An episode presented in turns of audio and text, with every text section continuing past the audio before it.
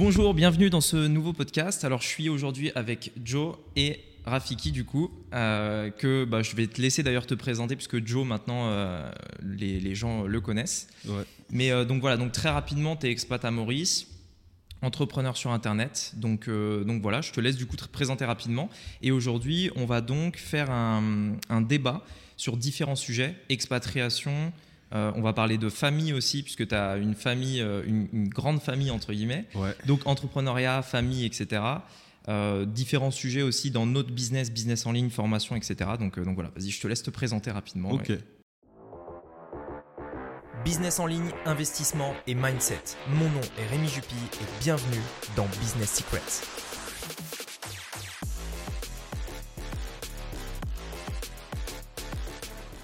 Bah, merci. Enfin, je, je, me rapproche de Geoffrey et de euh, Rémi, donc euh, Rafiki, entrepreneur de l'univers de la formation. C'est-à-dire que euh, je mets des centres de formation en place que j'ai fait depuis 2019-2020.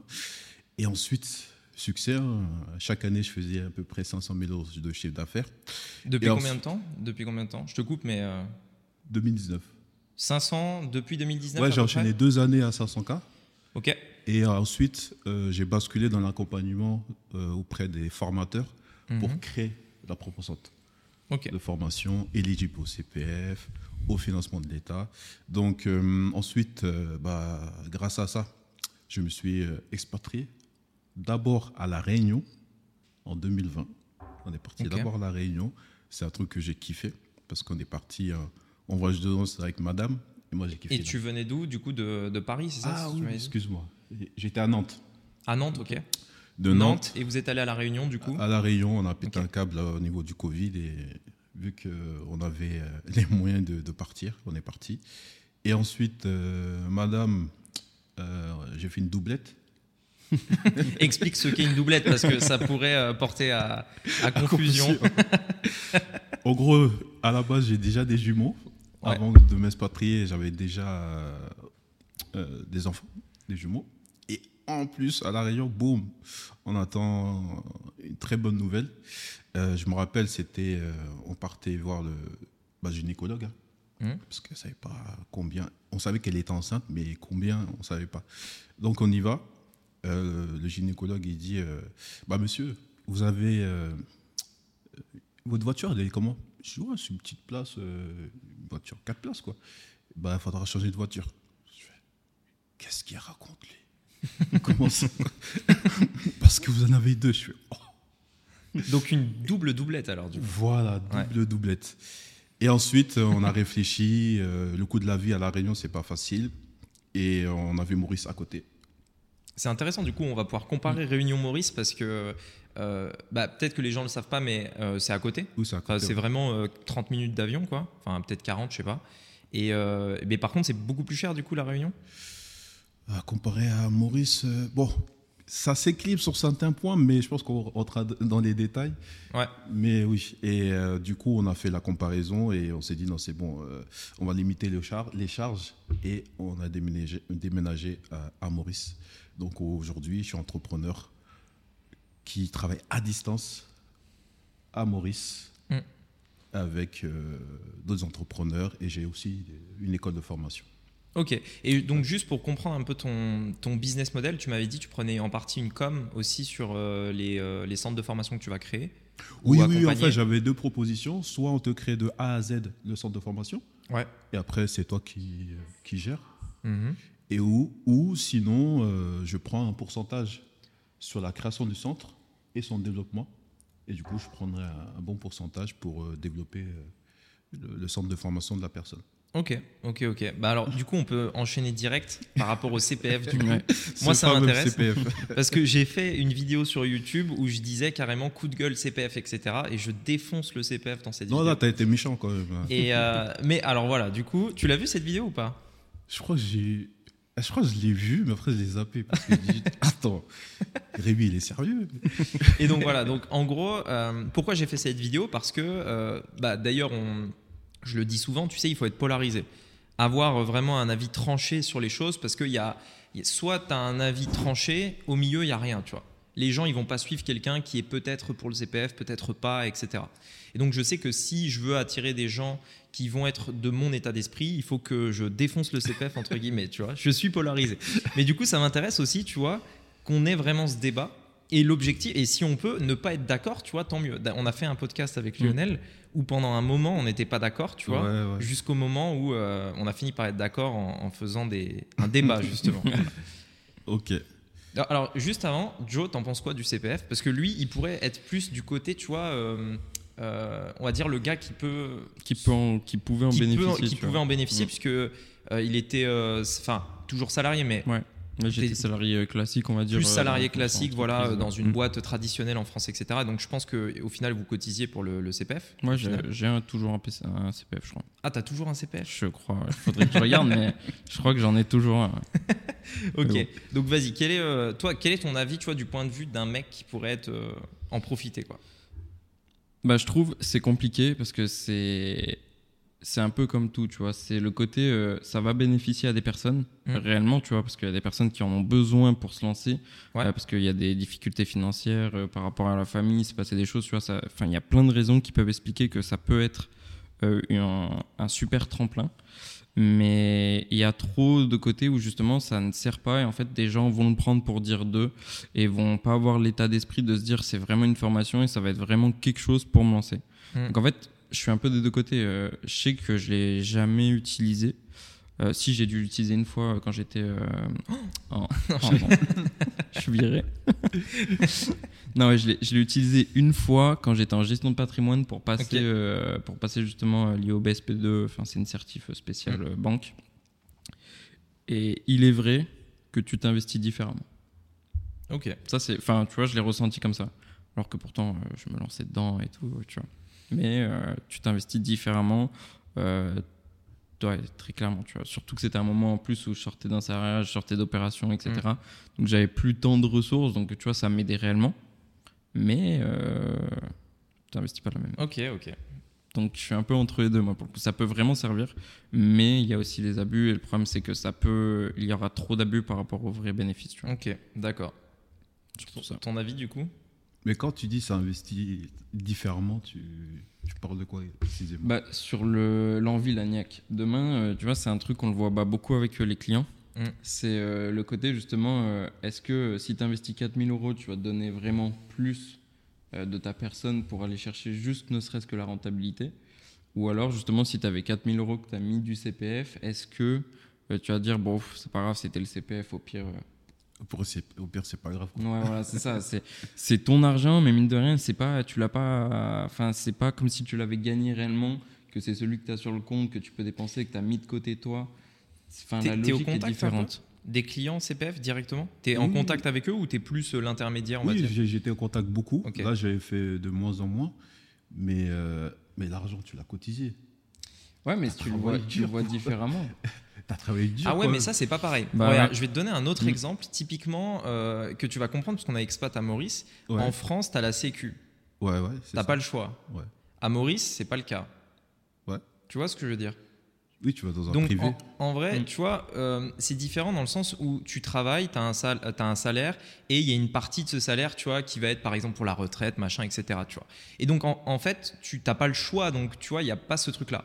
Par contre, imaginons demain, euh, tu choisis ta, ta sécu, tu vois, tu vas faire plus gaffe parce que tu vois cet argent, tu fais un virement tous les mois, etc. Tu vois, le, le- le sentiment est différent, tu vois. Oui, parce que tu le vois pas. Tu sens pas. C'est ça. Parce que c'est- c'est au biais de bah, tes coti- cotisations sociales URSAF que sont dispatchées en fait. Ouais, c'est ça. Et du coup, on, on le voit pas. Mais sur ta On fiche de poids, tu le vois. Parce que tu as ton brut et boum, tu as ton net. Ouais, mais il n'y a pas, il y a pas Ouais. le côté émotionnel. En Mm. fait, vu que tu es obligé de le dépenser, Ouais. tu te dis bon ben c'est là je dois le dépenser donc euh, allez euh, je vais le dépenser tu vois mais tu vois si maintenant tu as le choix de le dépenser entre le CPF et enfin du coup entre une formation et je sais rien moi une voiture pour te faire plaisir euh, des jouets pour tes enfants etc tu as le choix tu vois Mhm. est-ce que maintenant tu vas décider d'acheter cette formation plutôt que le jouet pour ton fils par exemple tu vois? Non, tu vas acheter les jouets. et Ça, c'est ça le truc mais vu que tu pas le choix Ouais. tu vois et en fait, ce qu'il faut comprendre, c'est que quand quelqu'un paye une formation avec ses propres sous, il a le choix entre le jouet et la formation. Il décide de prendre la formation, tu vois. Ouais. Mais attention, parce qu'il y a des gens qui investissent qui achètent la formation et qui n'ouvrent pas aussi. Ah oui, il y en a, il y en a bien sûr. Bah, c'est de- c'est moins le cas en high Mm. ticket. Pour le coup, c'est même pas du tout le cas. Quand tu vends des, des programmes plus chers, etc., il y a des. Mais Attention, ah, j'en j'en ai vu des programmes euh, à 7K. Mhm. hein, les mecs, ils ont payé 7K. Ils passent pas à l'action. Tu vois Mhm. Moi, je pense que ah, bien sûr. ouais. Je, je pense que, en mon, en mon- à mon avis, c'est un psychologique, tu vois. C'est où est ton mindset Parce que moi, j'ai eu des, des- des personnes qui sont venues via le CPF. C'est vrai que c'est une minorité, mais ils ont tout défoncé. Ils ont pris la Mhm. formation, ils sont allés jusqu'au bout, tu vois. Moi aussi, j'ai pris une formation à l'époque de logistique qui était prise en charge par la région. Et je suis parti jusqu'au bout, j'ai même eu le diplôme. Alors que c'est rien n'est sorti de ma poche. Et en plus, on me payait pour être présent. T'imagines? Bon, peut-être c'est le fait qu'il soit payé que tu vas tous les jours, tu vois. Ça Mais- peut aider. ouais. Mais euh, au-delà de ça, c'était derrière, c'était mon envie de vraiment de retrouver du travail euh, parce que je, je galérais en fait, tu vois. Ouais, bien Donc sûr. je pense que les gens, euh, on est en France, la zone de confort, elle est mortelle. Mm. C'est-à-dire que tu en as partout. Ouais. Sécu, euh, CPF. euh, euh, demain, tu, tu te fais expulser euh, les, comment dire, les entreprises sociales. Mhm. Ils te mettent pas à la rue, tu vois. Ah oui, oui, En non, France, mais oui. si tu veux vraiment être à la rue, il faut le vouloir. Mm. Parce que moi, j'étais, euh, avant que je mette en place euh, ce système-là d'organisme de formation, moi, j'avais des dettes et tout. Et quand on est parti voir l'assistance sociale, elle nous a dit Ouais, il y a l'aide de la région, il y a l'aide de ci, il y a l'aide de ça, qui peuvent euh, supprimer tes dettes de, de GDF, électricité. Je fais Ah ouais, il y a tout ça. C'est Ah un ouais. truc de malade, tu vois. Donc, je pense que c'est juste une philosophie un peu française, zone de confort, Mm. qui se voit dans le business payant de ta poche ou pris en charge, tu vois. Mm. Et effectivement, tu en as moins, mais c'est le cas. Parce que moi, j'ai vu des gens, des points à 7K, ils sont pas passés à l'action. Ah ouais, non, mais je suis d'accord. 7K. Ouais. Tu Je dis. 7K, t'es malade. Je, Mm. je, je vends toute ma famille. et je, je disparais. Ouais. Et je, je passe à l'action massive. Mais même, tu vois. Mais c'était. C'était pas des jeunes, ça, c'était des vieux de 40, enfin 30. Parce que Mm. dans le groupe Mm. où on était, c'était euh, des personnes. Mais je pense que à tout niveau, à tout business, tu as une proportion de personnes qui vont passer à l'action, quoi qu'il arrive. Ouais, non, mais c'est clair. Et il y en a d'autres, même s'ils payent beaucoup d'argent, il y en a, ils ouvrent même pas la formation. Moi, des fois, je, qui CPF ou pas, Mm. ils ouvrent même pas. Ils payent, tu leur donnes un code d'accès, toi, tu regardes euh, les trucs de connexion, 0%. Je fais, ok. Ouais, parce que après, il y a aussi, c'est aussi la responsabilité du gars qui va former les gens, de les accompagner, tu vois, dans, dans le fait de les faire rentrer, de, de leur présenter le truc, et aussi de les intégrer au groupe, tu vois. Là où souvent, quand on peut rejoindre une formation, ben, tu vois, euh, tu rentres dans un groupe, les mecs se connaissent depuis des mois, et toi, tu rentres, tu vois, t'es, t'es nouveau, tu vois, donc c'est compliqué. Mais, c'est euh, mais ok. Et du point de vue du formateur, du coup, le, le gars qui fait du CPF, Ouais. qu'est-ce qui pourrait expliquer selon toi qu'une personne décide d'aller dans le CPF aujourd'hui Est-ce que, est que tu vois déjà un avenir dans le CPF Parce que j'ai l'impression que les beaux jours entre guillemets du CPF sont passés, sont derrière nous, tu vois. Mais c'est peut-être faux. Donc toi, quel est ton avis par rapport à ça? Parce que tu es plus connecté à ce moment. Ouais, en fait, moi, quand je suis rentré dans, dans l'univers de la formation, Ouais. puisque j'ai rencontré des, des mentors, des, des personnes, ça fait 20 ans qu'ils étaient euh, dedans, ils m'ont expliqué l'histoire de, de la formation professionnelle en France, tu vois. Et en fait, depuis le début, c'est que des arnaques, quasiment. C'est-à-dire, euh, c'était le système du CPF aussi déjà non, non, non, non, en fait, Parce que c'est nouveau le le, CPF. CPF, c'est un nom, mais c'est une prise en charge financière. D'accord, je veux ok. dire. C'était le Donc, même principe au final. C'est le même principe à l'époque, mais ils avaient d'autres noms, le CIF, le fonds GSIF, bref, ils ont des noms assez compliqués, mais le, le but reste le même, c'est une prise en charge de Pris sur les salaires entre guillemets, tu cotises et. salaire, cotisation, surtout les entreprises aussi. Ok, oui, ok. après, à, après, à certaines tailles, c'est les entreprises qui payent directement, après ils déduisent. Bref, c'est un peu plus compliqué quand c'est des grosses sociétés. Et quand je m'asseyais euh, avec ces personnes-là qui étaient dedans, ils me disaient qu'en fait, pourquoi ils mettent des réformes pour euh, serrer, c'est que euh, il m'a à un moment donné, l'astuce des gens, c'était de d'appeler les entreprises, Mhm. De leur vendre des formations. Et je ne sais pas comment ils se démerdaient, ils arrivaient à récupérer le budget de formation de l'entreprise et ils ne faisaient pas la formation. Tu vois Ah oui. Ah oui. À l'époque, il m'a dit, euh, je sais pas, s'il y a peut-être 20 ans, tu vois, Hmm. Il me disait, il y avait ça, tu vois. Et l'État, à chaque fois, il mettait des réformes pour réguler ce, ce truc, tu vois. Et le CPF, aujourd'hui, on, on est dedans. C'est-à-dire qu'il y a tellement de problèmes, tellement d'arnaques, tellement d'abus, bah, effectivement, il resserre les coudes à Ouais. mort, tu vois. Mais le CPF est qu'une partie des financements. Parce qu'il y a quoi du coup comme autre financement? Après, c'est plus du B2B au final. Parce que le CPF, B2B. c'est CPF, c'est C'est particulier. particulier. Ouais. C'est particulier. Et après, peut-être que oui, il y a les entreprises, tout Il y a ça. les entreprises et tu as les indépendants. Par exemple, si tu es auto-entrepreneur, il y a ton dispositif de financement. Si tu es une entreprise, tu as des salariés, il y a les OPCO qui vont financer euh, la formation de tes salariés. Mhm. Et quand tu es particulier, bah, là, il y a ce fameux CPF. Ça a été facilité pourquoi? Parce qu'ils ont fait une transition d'État, c'est-à-dire qu'ils ont digitalisé le fait de choisir ta formation. Ouais, avec la fameuse plateforme, etc. Tu choisis les trucs. euh, Avant, c'était pas comme ça. Avant, c'était obscur. Tu savais même pas. euh, C'était, il n'y avait pas d'informations. Et toi, t'es arrivé dans ce compte-là il y a quoi? Il y a 2019, tu disais? En fait, j'avais mis mon pied en 2018. J'avais, Ouais. J'étais auto-entrepreneur. D'abord, petit centre de formation auto-entrepreneur. C'est Mhm. après, après, j'ai basculé en, en société. Et quand j'étais auto-entrepreneur, je voyais les dispositifs pour les indépendants. Je connaissais, je connaissais le CPF, mais ils appelaient même ça le CPF de transition à l'époque. Et on- c'était pas encore sur la plateforme, tu vois. Donc, euh, effectivement, avec ces arnaques, avec euh, des fois, il y, a il y a même un Élise Élise Lucet là qui a, qui a sorti, euh, comment dire, euh, une enquête sur la formation professionnelle. Ouais. Puis, les dérives, euh, c'est- mortel. Alors, ok, du coup, on va dire, il y a un. Moi, perso, je prendrai jamais de CPF, tu vois. Enfin, personnellement, bah, de toute façon, je peux, je peux pas. Donc, je pense que j'ai jamais cotisé pour le CPF, en, en vrai. Parce que j'étais salarié de ma, ma société. Ça m'étonnerait que le dirigeant d'une société cotise pour le CPF. Pas pour le CPF, mais tu as notre dispositif. Ok, bon, ok, éventuellement. Euh, donc, j'ai probablement dû euh, contribuer à ça. Voilà, tu as, Euh, de l'argent qui dort quelque mais j'en ai pas j'en ai pas profité pour le coup et donc ok il y a un- par contre j'imagine du coup il y a tout un écosystème autour de ça des business qui dépendent que de ça qu'est-ce que toi tu penses du fait de parce que moi pour le coup je suis complètement contre euh, d'être dépendant de ce système en tant qu'entreprise c'est-à-dire ton client, c'est entre guillemets l'État, tu vois, et à tout moment, l'État peut dire, ben, toi, tu dégages, toi, je veux plus de toi, on met telle réforme, du coup, ça complexifie à mort, tu vois. Est-ce que tu peux te projeter sur euh, 10 ans, par exemple, dans ton business en te disant, ben, mes clients viennent de ça, ou alors indirectement, mes clients dépendent de ça, tu vois? Est-ce que tu peux te dire, euh, bah, je vais faire mon business model pour les 10, 15, 20 prochaines années basé sur ça en me disant qu'à tout moment, l'État peut faire une 100%. réforme, machin, etc. 100% sur ce business-là Ouais. Ou à 100%, oui. Putain, je vais te choquer, oui.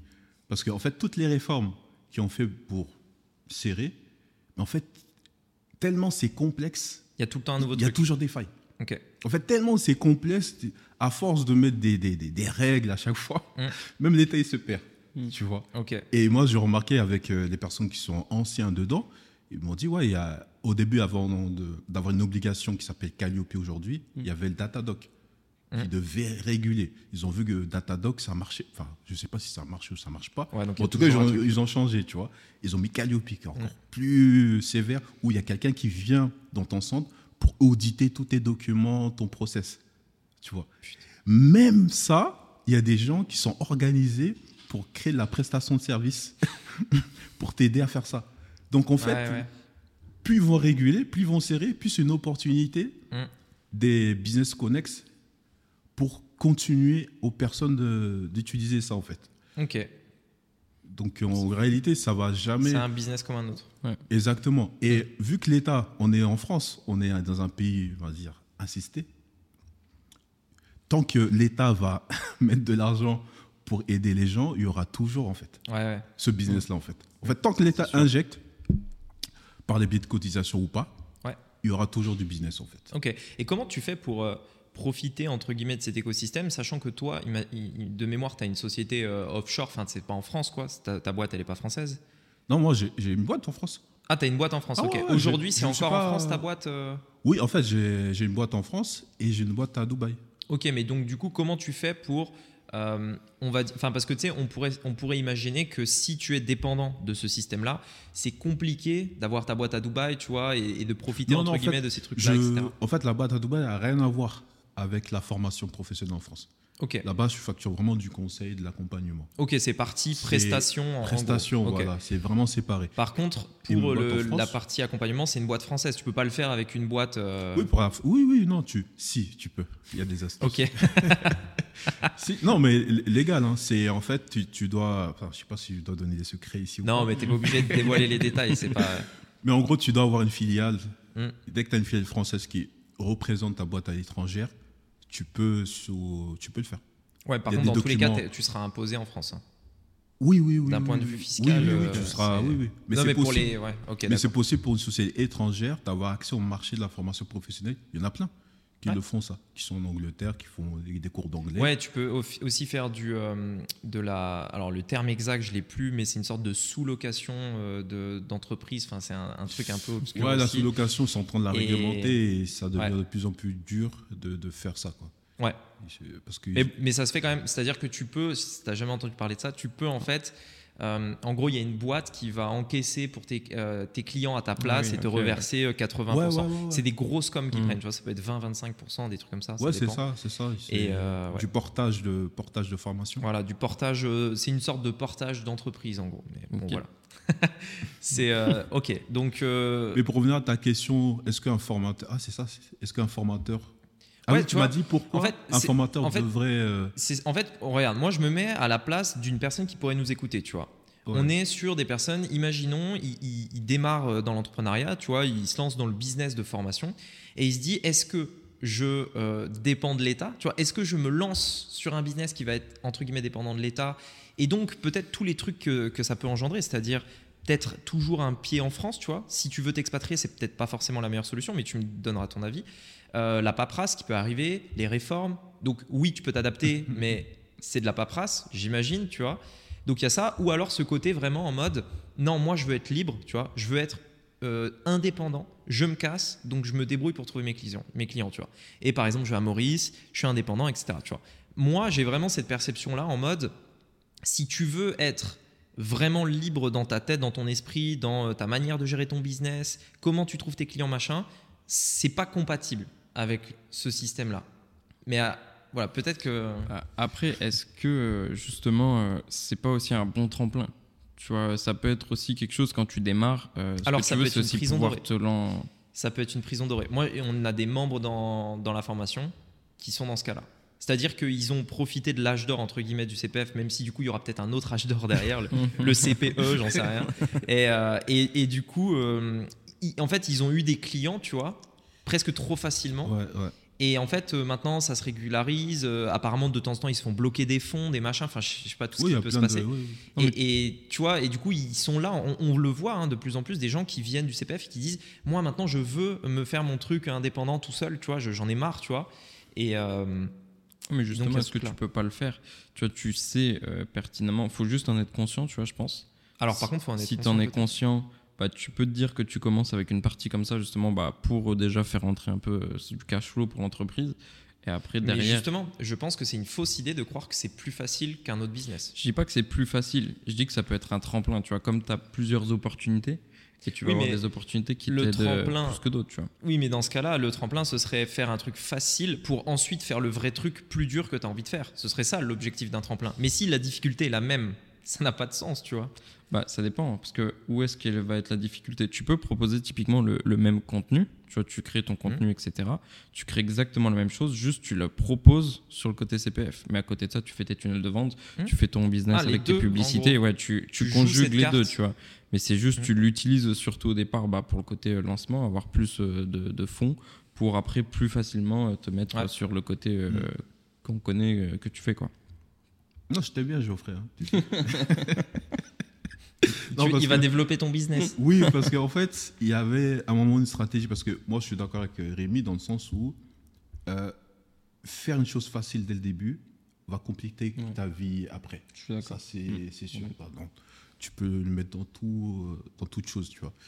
Mais en fait, il y a une stratégie que j'avais enseignée aux personnes que euh, qui faisaient CPF et ils avaient des clients comme ça, c'est-à-dire, bah, mets la version de ta formation light, c'est-à-dire. Presque une formation gratuite mais un peu plus améliorée, mais tu vas pas autant sur euh, voilà, l'accompagnement, sinon tu fais un accompagnement groupé que tu fais. En fait, c'est, tu vois, les formations gratuites qu'on propose aux gens, Ouais. bah, c'est pour les CPF. Ok. Et à l'intérieur, bah, les gens ils vont s'éduquer et tout. Et ceux qui veulent aller plus loin, bam, Mhm. ils passent par la version payante. Tu dis là, c'est plus CPF. Ok. Tu vois. Il y avait ces stratégies-là pour les, les formateurs de faire cette version CPF. Et après, euh, s'ils veulent aller encore plus loin, bah, ils payent. Et comme ça, ça le fait. Il perd pas de temps. C'est-à-dire qu'il gagne de l'argent. Ouais. Et en même Ok. temps, ça lui permet de filtrer euh, les, les- les personnes qu'ils ont dans le mindset. Parce que dans la formation version CPF, il va éduquer, il va endoctriner, enfin, il va faire en sorte que les personnes soient prêtes, en tout cas pas tous, hein, Mm. soient Mm. prêts pour basculer à la version plus, plus haut de gamme de la chose. Tu vois. Il ouais. il y avait ces- en tout cas, moi, c'est c'est cette stratégie-là que je propose aux gens. Pas que faire 100%, 100% CPF ou 100% euh, État. Dans toutes les personnes que j'ai accompagnées, je leur ai dit, euh, c'est celui qui paye qui décide. Mm. C'est-à-dire, si c'est. Vu que, en fait, l'État, c'est même pas une une prise en charge. L'État, entre guillemets, tu la prends comme une banque de financement, Oui, ouais. en réalité. Mm. Tu fais la demande, elle débloque l'argent, tu vois. Elle va pas débloquer la formation. Ouais. Tu vois, c'est, elle débloque l'argent pour te euh, financer, tu vois. Donc, vu que c'est celui qui paye qui décide, Mhm. bah, du coup, si l'État demain dit, bah, CPF, on va baisser euh, le budget, on va le supprimer, Ouais. ton business, il est supprimé Mm.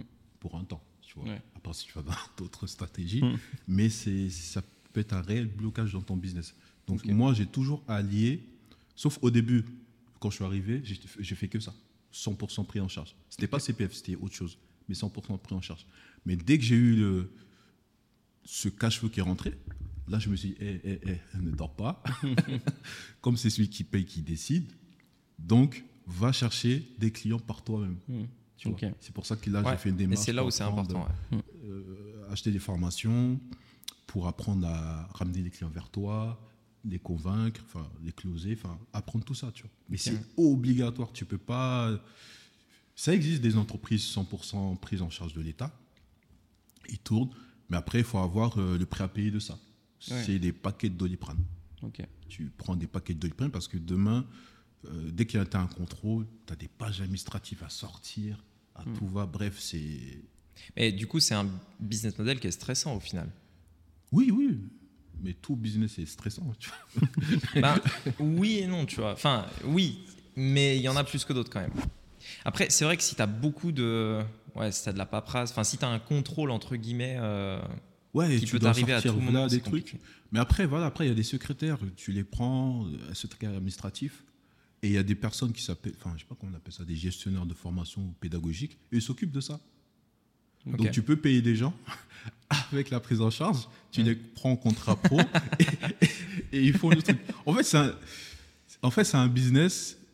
Tu, en fait, tu choisis où tu vas. Ouais. tu prends les conséquences de ce qu'il y a derrière. Mm. Effectivement, tu auras des personnes un peu moins engagées, mais il y avait quand même des personnes engagées. Ils existent, hein, tu vois, dans cette partie-là. Mais tu auras le prêt à payer, de l'administratif et tout. Il faut que tu sois en règle, patati patata. Donc, du coup, avoir l'impression de travailler pour l'État. Mm. Mais à côté, tu es sûr que l'État, il paye. T'en as, eu des, t'en as eu des galères, enfin sans donner les détails, t'en as eu quand même des, des galères comme ça, des trucs où tu dois sortir Oui, tous les papiers, tout- les machins, etc. Ah oui, oui, oui, oui, depuis, depuis le début. Depuis le début, on a, on a- par exemple, quand j'avais commencé, on faisait des formations sur l'auto-entreprise. Un mois, on, cherche, on prospectait des, des auto-entrepreneurs pour se former. Et du coup, quand on, on a fini la formation, nous, on est payé à peu près 30 jours après la fin de la formation. Il faut que tu envoies tous les documents, comme quoi Mhm. la personne a été présente, patati patata. Et j'ai eu des, des, des cas, deux, trois cas où j'ai pas été payé Ok. jusqu'aujourd'hui. Ah ouais. Et ça, ça veut dire que tu seras jamais payé ou ils font traîner?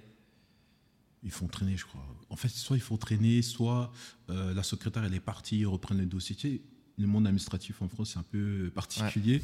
Ouais. Et du coup, tu renvoies les documents, ils te disent, c'est bon, on va l'instruire et on va y aller. Vous faire le, le- le paiement. Un mois après, il n'y a pas de t'es tout paiement. le temps dans l'administratif. Tu- T'es tout le temps dans l'administratif au final. En fait, c'est un business administratif. Ok. Tu- Ok, ouais. Si tu as un, si t'as un- Là, je lance un, une idée de, de- de business pour euh, les développeurs. Si tu, tu crées un logiciel pour qu'il te monte les dossiers administratifs automatiquement, qui va relier Mm. plein de trucs, franchement, tu vas faire Tu des... utilises ChatGPT Ouais, voilà. tu vas faire des millions avec ça Ouais, parce ouais. que plein de centres, administrativement, ça va les faire gagner énormément de temps. Ouais, et puis ça te décharge. euh, Toi, de aujourd'hui, c'est un truc que tu conseillerais sans hésiter à un mec, euh, tu vois, en France comme ça, de démarrer un centre de formation en De 2023 démarrer. En fait, moi, je proposais le- les avantages et inconvénients du business. Mm. Mm. Tu peux y aller. Par contre, c'est ça, ça, ça, ça. Mm. Par Donc, c'est administratif. payer- Comment? Donc, un, les avantages et les inconvénients, justement. Il y Inconvénients a le côté administratifs. euh, administratif. c'est lourd. Ensuite, Il y a le côté, euh, c'est facile. Tu rends ta vie difficile parce que tu sais pas vendre. C'est-à-dire, alors c'est facile ou c'est difficile Du coup, c'est. Non, oui, j'allais dire que tu as les clients facilement. Ok, tu as les clients facilement parce qu'ils viennent, à- ils viennent à toi sans faire de pub, c'est ça en gros, enfin, sur les plateformes ou les trucs comme ça, où il faut quand même les démarcher? Non, tu les, même quand Tu tu, les les démarches. démarches, même quand tu les démarches, tu te dis est-ce que ta formation est CPF Même quand Ok. tu les démarches, Ok, très bien. tu vois? J'ai dit c'est euh, difficile parce que vu que tu vends facilement, ça va te, euh, ça va te faire rester dans, un- dans ta zone de confort, qui fait que un jour on te bloque ton argent ou tu as X problème, bah, tu ne sauras pas vendre. Ouais, ouais, tu n'as ouais. pas les vraies compétences de vente, Voilà. etc. Moi, c'est ce que j'ai eu aussi, tu vois. À un moment Mm. donné, je me suis retrouvé. C'était pas euh, forcément un blocage. En fait, j'avais mon, mon associé qui était super fort à ramener des gens. Ouais. Moi, je m'occupais de l'organisation, euh, remplissage des documents, ce côté back-end. Et quand il est parti, je savais pas vendre. Ouais. Et ça, c'est une grosse galère. Ça. Mm. Ouais. C'est Ouais, Ok, donc euh, difficulté à vendre, enfin du coup tu n'apprends pas à vendre. tu n'apprends pas. à Administratif, il y a d'autres. euh, Administratif. T'es bloqué en France entre guillemets, enfin c'est compliqué de te détacher de la France au final si tu veux t'expatrier. Euh, Ou il y a peut-être des solutions. Il y a toujours des solutions en fait. Parce que moi, pour l'instant, je ne me suis pas expatrié fiscalement ici encore. Ok. Pourquoi? Bah, Faites des enfants. Parce que là, vu qu'on est famille nombreuse, bah, T'as des aides, etc. bah, en fait, la, la fiscalité, vu que tu as une famille nombreuse, elle est encore t'as pas de fiscalité. Oui. Bah Là, je presque pas. du- Parce que c'est une demi-part fiscale par enfant, c'est ça? Ouais, je sais plus. Oui, non mais en Bref, gros ça. quand j'ai vu mon impôt, j'ai dit, attends, il faut rester encore en France encore. Tu vois? On est six. J'ai fait, ah ouais, je paye que ça. J'ai déclaré ça. Ah, ok. Attends, Maurice, on Mm. va attendre un peu. en fait, dès que tu es famille nombreuse, tu verras que ça va beaucoup plus vite. Ouais. Donc, du coup, c'est pour ça que, bah, pour moi, mon cas particulier, j'ai encore mes entreprises en France. Mhm. Effectivement, si tu veux avoir une certaine liberté, c'est- euh, de se détacher. Mais rien ne t'empêche de faire des. bah, comme là, ma boîte à Dubaï, je fais que de l'accompagnement, bah, avoir euh, du conseil pour les personnes qui veulent euh, se lancer dedans. Ok. Et après, je facture la prestation comme ça. Ok, très bien. Un autre truc à dire sur le CPF ou on enchaîne sur autre chose? Non, je pense qu'on on a bien fait le tour. On est pas mal. Ok. Alors du coup, euh, bah, vas-y, éventuellement tu peux lancer sur un autre sujet si tu as la... Bah, L'expatriation, on en parlait justement. Bah, expatriation, là, ça fait la Ouais. transition. Oui, euh, ah, on parlait de, de comparer Réunion. Ouais. Bah, moi, ma première expatriation, c'est c'est la Réunion. Réunion. Même si c'est pas officiellement une expatriation, parce que tu vas juste dans un département. Ouais, c'est pas vraiment une expatriation, mais quand même. Mais Vous êtes quand même au final euh, venu à Maurice. Vous êtes là depuis un an et demi, c'est ça? Ouais, c'est ça. ce que tu m'avais dit. Mhm. Euh, on- moi, ce qui m'intéresse de savoir un truc, euh, enfin, j'aimerais parler de plusieurs sujets par rapport à l'expatriation parce qu'il y a beaucoup de gens qui peut-être, tu sais, rêvent de s'expatrier et qui voient pas euh, tous les trucs qui- qu'il faut faire, etc. Euh, on avait parlé d'un point qui, je trouve, est hyper important, c'est le, le cercle de personnes que tu vas découvrir, tu vois, les personnes que tu as rencontrées, les amis que tu vas te faire sur place, etc. Ouais. Tu m'avais dit, je crois que vous aviez eu un peu de mal au final à trouver des, des- des personnes.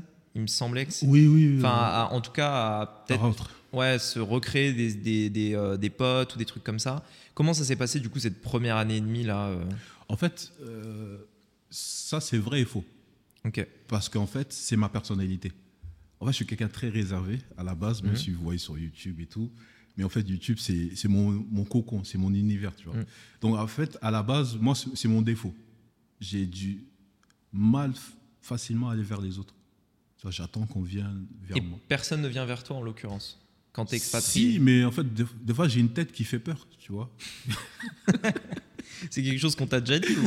Hein? Oui, oui, oui, c'est quelque chose qu'on m'a déjà dit. Des fois, j'ai. En fait, de manière naturelle, mon visage, quand il est normal, ça, ça baisse vers le bas. Tu vois. Ça fait comme ça, tu vois. Et les gens, quand ils voient dans la rue, ils disent Ah non, lui, ça se trouve, il n'est pas de bonne humeur. faut pas aller- alors que non, alors que. Ah, je, sans doute, je- dans ma tête, je suis en pleine joie, tu vois. Mais en fait, c'est mon défaut à moi. Je suis quelqu'un très réservé. J'aime bien mon cocon, tu vois. Et euh, bah, quelquefois, ça ne me dérange pas. Ouais. Mais c'est pas quelque chose de naturel. Mm. Donc, euh, je pourrais pas dire que c'est à cause de, de Maurice, euh, Mm. des gens que j'ai pas réussi. Non, la faute d'abord, elle est sur moi, tu vois. Sur ma Je personnalité, comprends. tu Je vois. suis un peu pareil. Ah, ok, bah. Ah bah, je suis un peu comme ça, moi. Mm. Je suis plus renfermé, je suis plus. euh, bah, j'aime beaucoup sortir, j'aime beaucoup découvrir plein de trucs, mais c'est vrai que je suis pas euh, le gars qui va aller vers les autres, tu vois. Je vais attendre pareil, un peu hein. que ça vienne et puis on va voir comment ça se passe, tu vois. Voilà. Je suis peu C'est pour ça que j'ai eu des. enfin, C'était plus lent, lent Mm. de d'entrer dans un cercle jusqu'à que je rencontre Rimé, en fait. Tu vois. Et vous avez fait comment du coup pour euh, essayer de rencontrer un peu du monde euh? Euh, le premier entrepreneur, euh, c'est c'est un, un vendeur de beignets, un ancien chef qui, je crois, il avait un petit kiosque à Grand-Bay. Mhm. Il vendait des donuts, tout ça. Je sais pas si vous connaissez, t'as vu Je sais pas, il y en a plein. y a des, des donuts, il y en a partout à Grand Ouais, mais, un fan de ouais, donuts. mais dans euh, Super U, il était le seul, euh, à part euh, le truc là. Bah, il y en a un, il y a un stand de donuts au Super U qui est euh, juste avant l'escalator là, enfin le, le truc. Oui, voilà. C'est celui-là? J'ai noué l'amitié avec lui parce que je suis un grand fan de desserts. Ça, Mm. Je kiffe les desserts. et du coup, j'ai parlé avec lui et c'est euh, c'est avec lui que j'ai fait mon, une de mes premières interviews Ok. d'entrepreneur. C'est un Mauricien Maurice. Non, non, c'est pas Mauricien. C'est un Français qui a fait plein. C'est un chef en fait. Et du coup, il a fait plein de voyages et tout. Et là, il est venu s'installer euh, après le Covid, je crois, pendant le Covid à Maurice. Mhm. Et c'est là qu'il a lancé son activité. Donc il y a lui avec qui j'ai connecté. Après, il y a quelques Mauriciens euh, sur lesquels j'aime bien discuter. Même s'ils n'aiment pas trop la caméra, j'ai l'impression.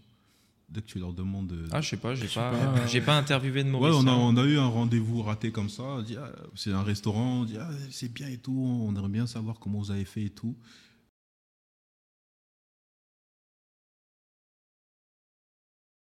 Ah Ouais, là ok, là. ouais.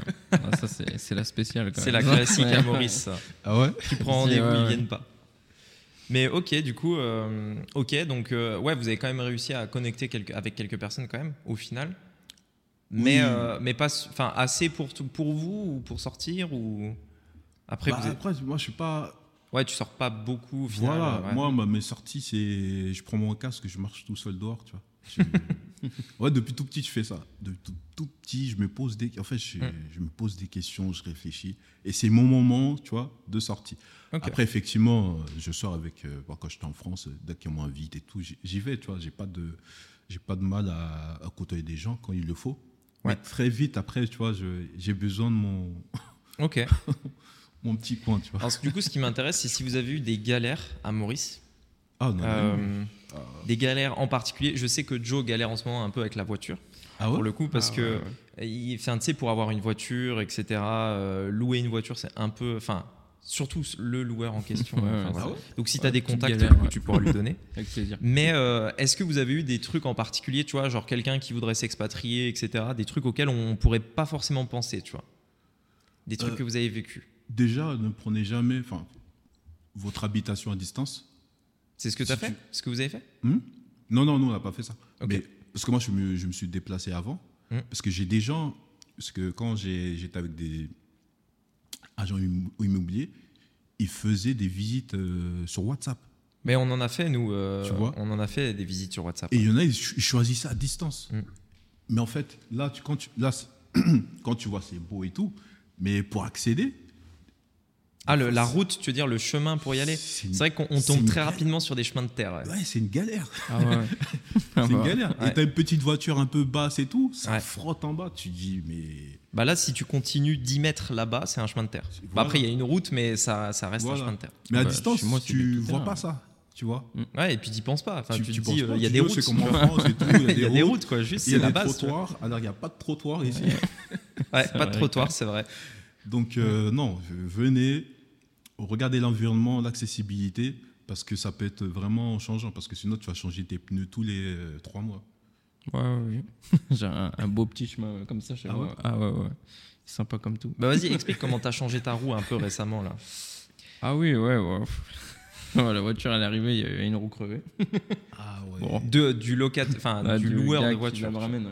Je la pose, Et je tu la vais pour la prendre. ouais. crevée Et bah après, il peut pas le savoir s'il a crevé, tu vois. Ça, Ah, bon, ouais. En fait, c'est un, un loueur de voiture qui a la particularité de ramener des caisses d'occasion vraiment euh, Ah, tu sais en fin pas- de vie. Genre, elles ont 200, 200 000, 300 000 tu sais- kilomètres. Tu vois. sais pas combien elle va avoir de kilomètres au compteur. C'est c'est une folie, tu vois. Ah ouais. Donc, Elles c'est vraiment changées, la elles rentabilité maximum. Il y a deux, trois petits trucs euh, surprenants, on va dire.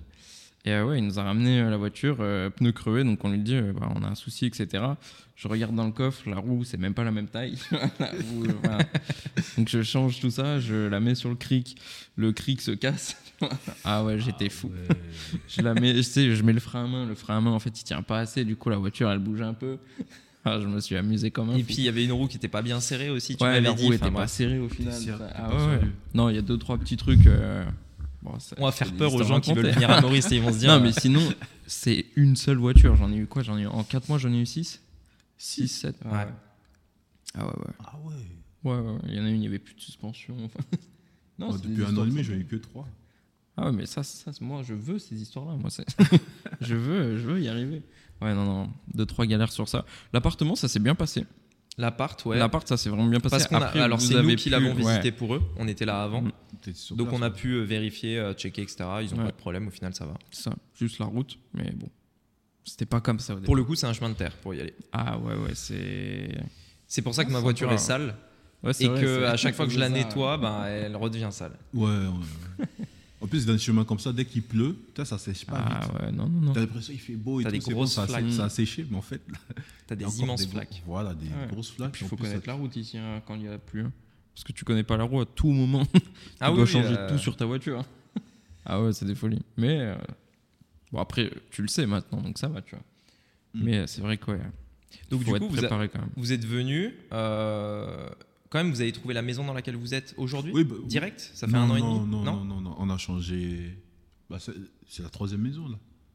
Ah ouais, quand même. Ok. Ouais. Ah, vous avez Au début, en- oui, attention.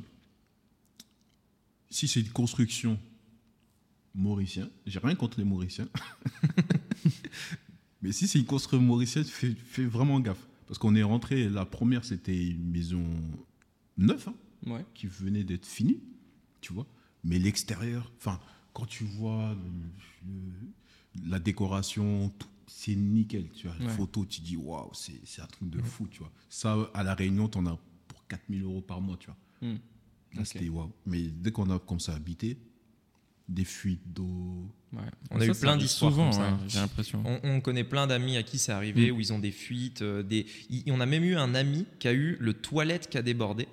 Donc en fait, son toi... en plus, la particularité, c'est que le toilette était. euh, tu devais descendre 2-3 marches pour aller en fait dans le toilette, tu vois. Ah Et donc c'était inondé, machin. Enfin, donc enfin voilà quoi. Et euh, et euh, ok, mais donc du coup, enfin, quand tu dis maison mauricienne, parce que Construction. ouais, mais construction mauricienne, qu'est-ce que tu entends par là? Parce que J'entends par là où ils vont aller moins cher du moins cher. ok, donc Ça c'est vont construire ok, la maison, mais en mode de. Mais ça, pour le coup, nous, ce qu'on a remarqué, c'est que généralement, c'est les maisons individuelles qui sont comme ça. Quand tu vas dans des résidences, donc tu vois, comme ici, euh, on- ils ont fait dix fois la même maison. Euh, quand tu vas bah, chez vous, du coup, euh, c'est une résidence, tu vois, ils ont fait la même maison euh, x 10, Oui, tu oui, vois. oui. Dans les résidences, il y a pas, généralement, il n'y a pas de problème. Et s'il Mm. y a un problème, tu as un syndic, le mec vient, euh, il te répare, machin. Nous, on a eu euh, un ou deux problèmes, mais normal, tu vois, tu es dans une maison, enfin, je veux dire, même en. France, tu as des problèmes, tu vois. Exactement. Et euh, le mec vient tout de suite, machin. Une fois, il, est- il y a eu une fissure dans l'une des maisons de la résidence. Et il y a un mec qui est venu, qui est allé sur le toit et qui tapait sur le toit comme ça pour checker s'il n'y avait pas une fissure chez nous aussi, tu vois. Et ils ont fait ça sur toutes les baraques, tu vois. Mm, mm, mm. Enfin, au, au final, on- vu que tu es en résidence, as des, on a au moins, je crois, 3 ou 4 personnes à contacter en cas de problème, sans parler des gardiens, qui est en, Oui, fait, un, qui est en fait un homme à tout faire, Mm. qui peut tout, tout te faire, du coup. Donc, euh, au final, c'est ça, mais c'est plus généralement les maisons individuelles. Individuel, oui, oui. Où vraiment, là, pour le coup, ben, t'es un peu tout seul, t'as pas d'adresse en plus. Donc, pour te faire livrer un truc, c'est la galère, Ça, tu vois. ouais. Mm. C'est, t'as, t'as pas d'adresse, t'as pas d'adresse, genre. Ouais. Enfin, ça, c'est un truc. euh, voilà, quoi. Et, euh, et en plus de ça, bah oui, t'as pas de syndic, t'as pas de machin, t'as Non, un non, t'as que le mais propriétaire voilà. euh, qui est là, qui fait du Mm. business à la, à la française et tout. Je me rappelle, il dit ouais, Ouais. qu'il était fan de des trucs de décoration là sur M6 là, qui tu, qui fait retaper ta maison. Avec Valérie Damido là. Ouais, voilà, je sais plus. Ah, mais déco, Ouais, c'est déco. déco, je crois. Déco. ouais. ouais, il dit ouais, je kiffe trop ça. Mais trop bien. Mais tout vient de Chine. Enfin, même si j'ai rien contre Mm. la Chine, mais tu vois, on va réduire le, Ouais. le prix au bas, Tu que ce soit la construction ou la déco. C'est joli, mais c'est fragile. tu Mm. vois. Et du coup, nous, on a, pété, enfin, on a quasiment pété un câble. Tu rentres dans la maison, t'es pas enfermé, tout est ouvert. T'as l'impression que tout est ouvert. Comment ça? Parce que même les fenêtres, ils fermaient pas en fait. C'était des. Ah oui, ok. Je sais pas comment on appelle ça. euh, Bref, euh, je vous envoie une photo. Mais ça- en fait, ça ferme pas bien. Enfin, ça ferme Ouais, pas. ça ferme toi. Mais c'est prévu pour pas fermer ou c'est juste mal fait? Je sais même pas.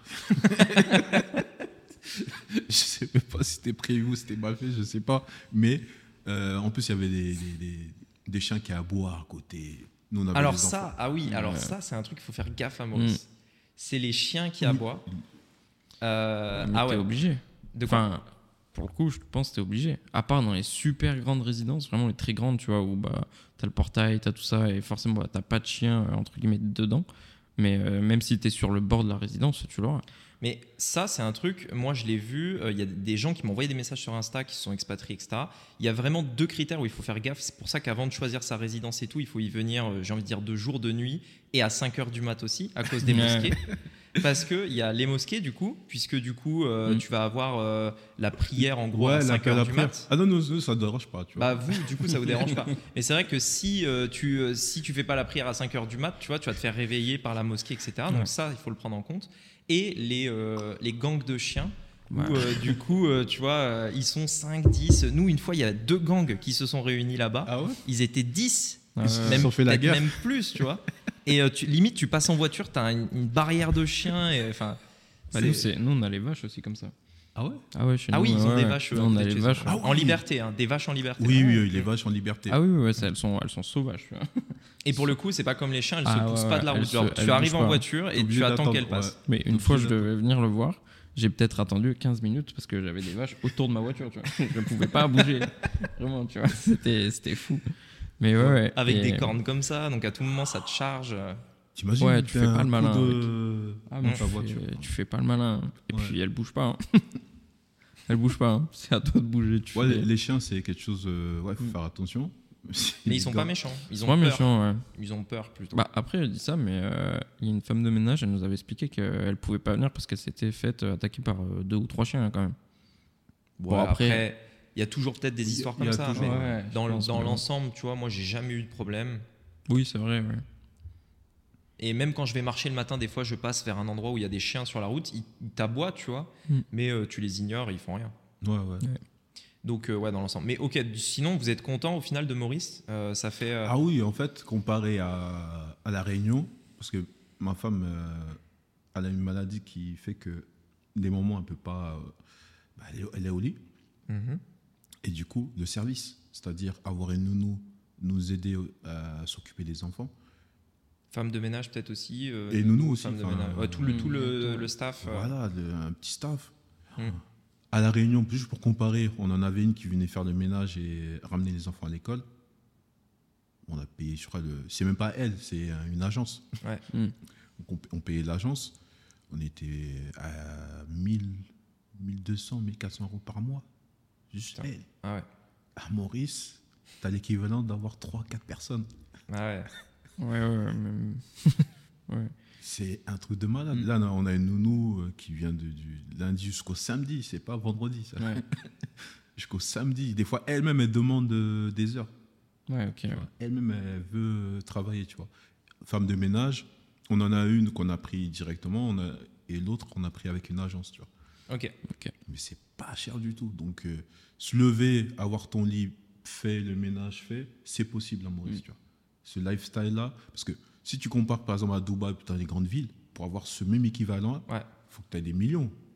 Ouais, À, Dub- euh, à Dubaï, le service coûte pas très cher. Euh, tout ce qui est service. Donc, si on parle de service, femme de ménage, etc., c'est pas, ça va pas coûter Les nannies, hyper ouais, cher. ouais. Euh, mais c'est plus, euh, oui, le, bah, tout ce qui est euh, appartement, etc. Là, ça coûte beaucoup plus cher. Mais niveau service, c'est à peu près comme à Oui, Maurice. mais c'est toujours moins cher à Maurice. Oui, par contre, ouais, ce sera moins cher à Maurice. Ah, Maurice, je- J'étais halluciné un peu des prix. ouais. Ouais, ouais, il y a des trucs, Pour c'est. la ouais. piscine, pour le jardin, tout ça, enfin, ça coûte pas grand chose. Ouais, ouais, le jardinier, la- le pisciniste, etc. Enfin, tous ces Mm. trucs-là où, euh, ouais. Bah, en plus, c'est dans ton loyer, c'est dans la résidence, tu vois, généralement. donc, C'est ça. euh, Ouais. Donc si t'es un peu flemmard et t'as la flemme de faire le ménage, euh, pour Ah ouais. rien, enfin, on dit rien, l'équivalent en eau en euros, Ouais. tu peux avoir quelqu'un Mm. qui vient le matin et qui fait ton ménage. Ah ouais, non. Tu peux même avoir euh, cuisiniste, tout, quoi. Enfin, tout, Ouais, tout tu le- peux tout tout le avoir. truc. ouais. C'est c'est l'avantage de Maurice. Donc, vous êtes quand même content de Maurice au final? Malgré Ah oui. toutes les euh, anecdotes. euh, Après, il y a une galère euh, médicale, mais... mais Galère médicale, c'est-à-dire, genre, pour vous, pa- parce que du coup, vous avez compa- enfin, tu compares par rapport à la France ou la Réunion, niveau. euh, Oui, France euh, Réunion. Oui, parce que nous, moi, je suis un peu particulier parce que ma femme, elle a une maladie qui s'appelle la drépanocytose, Mhm, un truc compliqué pour dire qu'elle a une maladie du sang mhm. qu'elle a depuis euh, tout petit. Et vous Et- êtes souvent, euh, vous devez souvent, en gros, euh, être euh, connecté avec des médecins, hôpitaux. des, spécialistes, etc. Exactement. Et c'est galère à Maurice, c'est ça, Ça, c'était une vraie question. Avant de m'expatrier, c'était. Mm. Enfin, m'expatrier dans un pays étranger. À La Réunion, ça va. Ils Ouais. connaissent la maladie, elle est traitée, ils transfèrent de dossiers. C'est. On gère. Oui, c'est facile. Ouais, ok. on gère. Mais là, tu dis dans un autre pays, comment ça va se passer? Mm. Et ça aussi, c'est un point, je pense qu'on n'en parle pas beaucoup de l'expatriation, où tu as une personne qui est malade, qui a une maladie chronique. Ouais. Chronique, ça veut dire que tout le temps, Ouais. euh, qu'elle a de manière permanente, tu vois. Et ça, c'était une vraie question, ça. Même les assurances, avant de m'expatrier, j'ai fait là des, des demandes d'assurance, expatriation, assurance euh, pour, euh, pour avoir des, une prise en charge. Ouais.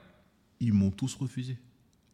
Ah ouais Parce que la, la maladie de ma femme fait que ils, ils savent qu'ils vont payer trop cher. Ok. Une hospitalisation, ça peut leur coûter beaucoup. Mm. Ouais, bah ouais. Et ils connaissent la pathologie, enfin, la pathologie parce que chaque assurance, dès que tu déposes ton dossier, avant d'être validé, Ouais.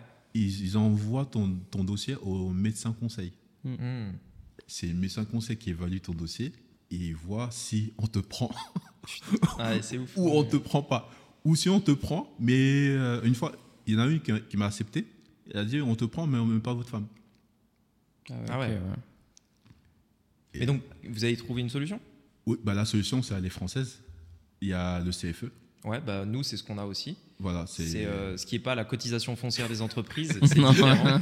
C'est la caisse des Français à l'étranger. Pour À ceux qui ne connaissent pas, c'est en gros c'est la Sécu, Mais euh, mais euh, quand tu es expat. En Voilà. gros, c'est exactement les mêmes services euh, en vrai, parce qu'on avait regardé à peu près. Ouais, ça peut préparer. Euh, Presque. Mais euh, En fait, quand tu es en bonne santé, il n'y a pas de souci. Ouais, c'est ça. ouais. Mais quand. Et, euh, quand, Et donc quand- là, ils vous ont accepté du coup CFE, pas de- Bah oui, parce que c'est la C'est obligé, ouais. Ouais, donc, ils acceptent. Et ils n'ont pas le choix. Mais tu en, en plus, c'est pas très cher. Enfin, nous, on avait été étonnés du prix que ça coûte comparé à une, une assurance un peu privée, tu vois. Oui, privé, ouais. C'est vraiment euh, très peu cher, tu vois, à côté. Bah, c'est une assurance française. ouais, les Ouais. pourcentages, après, euh, c'est là où justement tu as plus que. Enfin, tu as une pathologie, tu as quoi que ce soit. C'est Ouais, alors- compliqué parce que ta prise en charge, elle l'est pas du tout, Ouais. tu vois. Tu passes direct le barème et. Mais, mais du coup, donc vous avez ça, mais vous, euh, les soins, etc., c'est à Maurice. Vous, a- vous allez pas à la Réunion, quoi. Vous- Si, si, on était obligé à un moment donné de partir à La Réunion.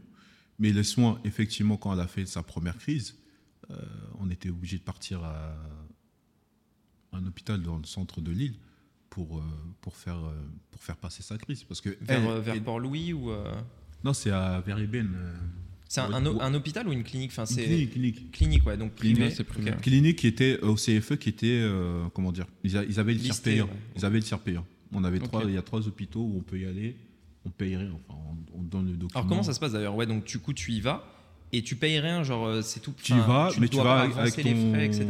ton tiers payant, enfin ton, ton document. Ouais, tac. Après, ouais. tu donnes ça à la secrétaire et elle va contacter l'assurance et tout. Mais toi Ok, aussi, tu obligé tu de sors contacter. pas d'argent. Non, tu sors pas. Comme en France, tu vas à l'hôpital euh, et euh, ok. Zéro. Euh, on a de la chance, zéro, tu vois. Mais il faut les contacter, les prévenir, après ils prennent, ils prennent en charge. Et Ouais, comment comment ça, comment c'est du coup Enfin, est-ce que tu as eu est-ce que tu as été surpris positivement, négativement? Est-ce que c'est des est-ce que niveau santé du coup ça parce que moi du coup j'ai pas eu l'occasion encore d'aller dans une clinique ou quoi à, Maurice. Bah, J'espère qu'ils ne tiennent Ouais. pas. Pas Bah, trop du coup, voilà, ouais. La chance de pas y aller. plutôt. Ouais. euh, ah, expérience. euh, bah, au début, la première hospitalisation, bah, ça s'est plutôt, je pense, bien passé. Mhm. Même si au début, c'était un peu difficile parce qu'ils ne connaissent pas la maladie. C'est pas une maladie qui est. euh, Oui, après, dire- c'est vrai que c'est très spécifique. C'est- Donc, voilà, il faut un spécialiste, en fait, c'est ça euh, Voilà. ou- Et même la population mauricienne n'est pas. Cette pathologie n'est pas. Comment dire Développée. Comme en France où c'est développé parce que on a une, une histoire avec l'Afrique parce que c'est une. Parce que c'est quoi C'est génétique, en gros Oui, c'est une maladie coup- qui est plutôt vers l'Afrique. Ok. En fait, c'est pour expliquer, c'est c'est une maladie qui, est- qui a été créée parce que dans nos systèmes, ils voulaient euh, combattre euh, le palu. Ok. À force de créer des trucs. Le système combattre- immunitaire, en fait. Voilà, Ouais, voilà. Je ne pourrais pas rentrer dans les détails, mais moi, ce que j'ai compris, c'est à force de lutter contre le palu, ça a créé un autre truc. Mmh. Ah ouais, ouais. Et ça a créé ce- cette drépanocytose. Et c'est pour ça que les drépanocytoses, eux, ils ne peuvent pas avoir le palu. Mmh. Ok. Ok. mais il manque euh, de globules blancs, rouges, enfin bref. C'est compliqué. Donc le- la première hospitalisation, c'était compli- quand on est parti aux urgences, on est parti. euh, en plus, il y a des médecins qui parlent anglais. Moi, je parle pas bien anglais déjà. Ok, donc c'est en anglais. euh, Enfin, voilà. tu peux trouver un français quand oui, même. Oui, voilà, tu vois. Mais le médecin, en plus, c'est une russe qui, c'est une médecin, ouais, elle était russe. C'est des médecins expats, la plupart? Oui, il y en a pas mal. Ok. Euh, Indi- qui Ils vont, enfin, je veux aussi. dire, ils vont chercher les talents, entre guillemets, à l'étranger pour les ramener ou euh, c'est des, ou c'est des, des En tout cas, nous, quand on est parti à ce fameux urgence, elle était russe, la, la, Ok. la responsable, on va dire. C'était une russe et il y avait beaucoup d'Indiens. D'Indiens qui venaient. euh, Et du coup, ce qui était difficile, c'est que de, le faire de la faire comprendre qu'elle devrait. Là, je dis un mot qui est bizarre c'est. Elle a besoin de beaucoup de morphine. Mhm. Et la morphine, c'est là qu'on a décou- découvert vraiment la morphine à Maurice, c'est un vrai problème. Comment ça Il y en a. Enfin. Parce que la morphine, c'est allié à de la drogue ici. Mm. Ah, d'accord, ok. Ah oui, c'est vrai que c'est tabou, euh, entre guillemets. euh, ouais. Ah ouais, donc du coup, c'était compliqué pour trouver. euh, Dès qu'on dit non, je dis, Hey, madame, faut lui mettre la dose. Là. Elle Ouais. est en crise, là. C'est Mm. pas. faut aller tout doux. faut envoyer pour qu'on diminue la douleur. Et après, progressivement, on, enlève le, le- Tu réduis. ouais. Voilà. Mais le temps de faire comprendre ça, tu sais, ma femme, elle souffre encore, tu vois. Ouais, non, mais Et oui. du coup, tu es obligé de faire du forcing et tout, euh, péter un plomb. Ah ouais. Et après, là, ils ont commencé à mettre les, doses qu'on faisait en France. Et après, euh, y aller, quoi. Parce que tout de suite, quand tu parles de morphine, on- dit que tu es un drogué. Tu sais, dans la tête des Ouais. gens administratifs, hôpitaux, dès que tu parles de ce genre de substance, directement, attends, t'es t'es un drogué, toi. Mm. Est-ce que tu vas pas vendre ça au marché noir, tu vois? Alors que non. Mm. Et ça, c'est un vrai, un vrai problème pour les personnes qui ont une maladie où ils ont besoin de, de morphine. C'est un vrai problème. Nous, on galère. C'est pour ça qu'on était obligé de partir à la Réunion, avoir une prescription et sortir le paquet de morphine pour euh, un ou deux mois. Et en plus de ça, il faut avoir la facture, il faut Ouais, avoir l'ordonnance, parce qu'à la douane, Ah bah ouais, là, c'est clair qu'il faut faire gaffe. ouais. À la douane, j'avoue. Tu la passes pas. hein. Mais donc, du coup, euh, là, vous êtes allé à la Réunion, du coup, pour ça Et ça a été pris en charge par Non, la. oui, par en le fait, la crise a été gérée quand même à Maurice. Ok. Et ça s'est bien passé au final. Oui, ça, c'est- elle est sortie en avec. ouais, voilà. Le- Enfin, vous êtes satisfait du système, euh, euh, on va dire, euh, je sais pas comment on pourrait dire, hospitalier santé, ou ouais, santé Oui, mauricien. santé mauricien. Là, c'est la première hospitalisation, franchement. Globalement, même si on savait qu'on Précis, c'est en la France, première, donc du coup, Ouais. ça se trouve, il y en a- Il y a une Ça deuxième qui s'est mal passé. passée. Quand j'ai dit ça s'est bien passé, c'est qu'elle est sortie, Mm.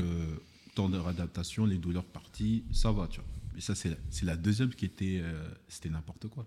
Ah ouais. À la deuxième. euh, C'est plus quoi, le staff euh, Ouais, en fait, Une question de compétence, genre ou... là, on revient avec le CPF. On fait, un- on fait un avec le CPF. Tu as une prise en charge de l'assurance. Un hôpital, il, il voit un client qui a une assurance qui prend en charge tout. Ah ouais. Privé en plus, tu vois. C'est pas l'hôpital public. Ah ouais, c'est privé en plus. Donc ça fait il t'envoie des services, des trucs pour rien en fait, juste pour gonfler la facture. Hmm. Ah ouais. Donc ce qui était difficile pour moi, c'est de est-ce que ce qu'il me propose, c'était pour améliorer la santé de ma femme ou juste pour gonfler la facture? Ouais. Et là, c'était c'était chaud, c'était c'était très difficile de faire. Mais parce que, enfin, Je vois ce que tu veux dire, mais est-ce que tu penses qu'il pourrait te donner un truc qui, serait mauvais juste pour gonfler la facture? Peut-être pas à ce point-là. Ah Si oui, ah oui. Oui, ça c'est sur la deuxième hospitalisation où on a, j'ai vraiment vu que en fait, Parce qu'il pourrait te donner des trucs inutiles, tu vois, Ouais. genre t'offrir des services inutiles, Ouais. mais de là à faire des services euh, euh, néfastes, entre guillemets, tu vois, oui, en peut-être fait, pas. Si indirectement ils le font parce que déjà la maladie elle n'est pas très connue, donc ils savent pas ce, truc-là Mm. c'est inutile pour la majorité des, des gens, c'est pas grave. Mais quand c'est un cas Mais un quand c'est spécifique, faut ouais. faire attention, tu vois. Tu Ouais. peux pas, tu vois, envoyer comme si c'était une personne de la masse qui vient, qui a eu un accident de Mm. voiture. C'est c'est différent, tu vois. Et des fois, ils donnaient des soins, là, à un moment donné, pour faire vomir, qui ne servait à rien, en fait. Hmm. Ils leur ont introduit un tuyau et tout, juste pour que, tu vois. Parce que on a un médecin ici qui la suivait.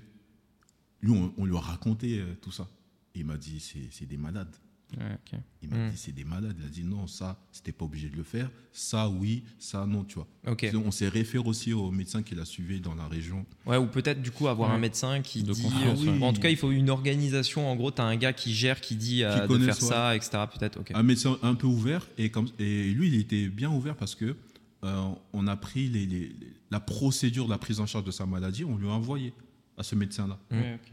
Et lui en plus lui c'est top parce qu'il apprend de nouvelles choses Ouais. tu vois. Ouais, d'accord. ok. donc il a kiffé d'avoir de nouvelles informations d'une procédure française qui Mm. fait ça comme ça lui ça va lui monter, le faire monter en compétence tu vois mais c'est pas le cas de, de l'hôpital l'hôpital a envoyé la procédure ils ont fait euh, eh, c'était un sketch parce que il faut, faut comprendre Et c'était la même, la même que la première fois. c'était la même, mais je sais même pas qu'est-ce qui s'est passé la deuxième fois, tu vois. Ouais.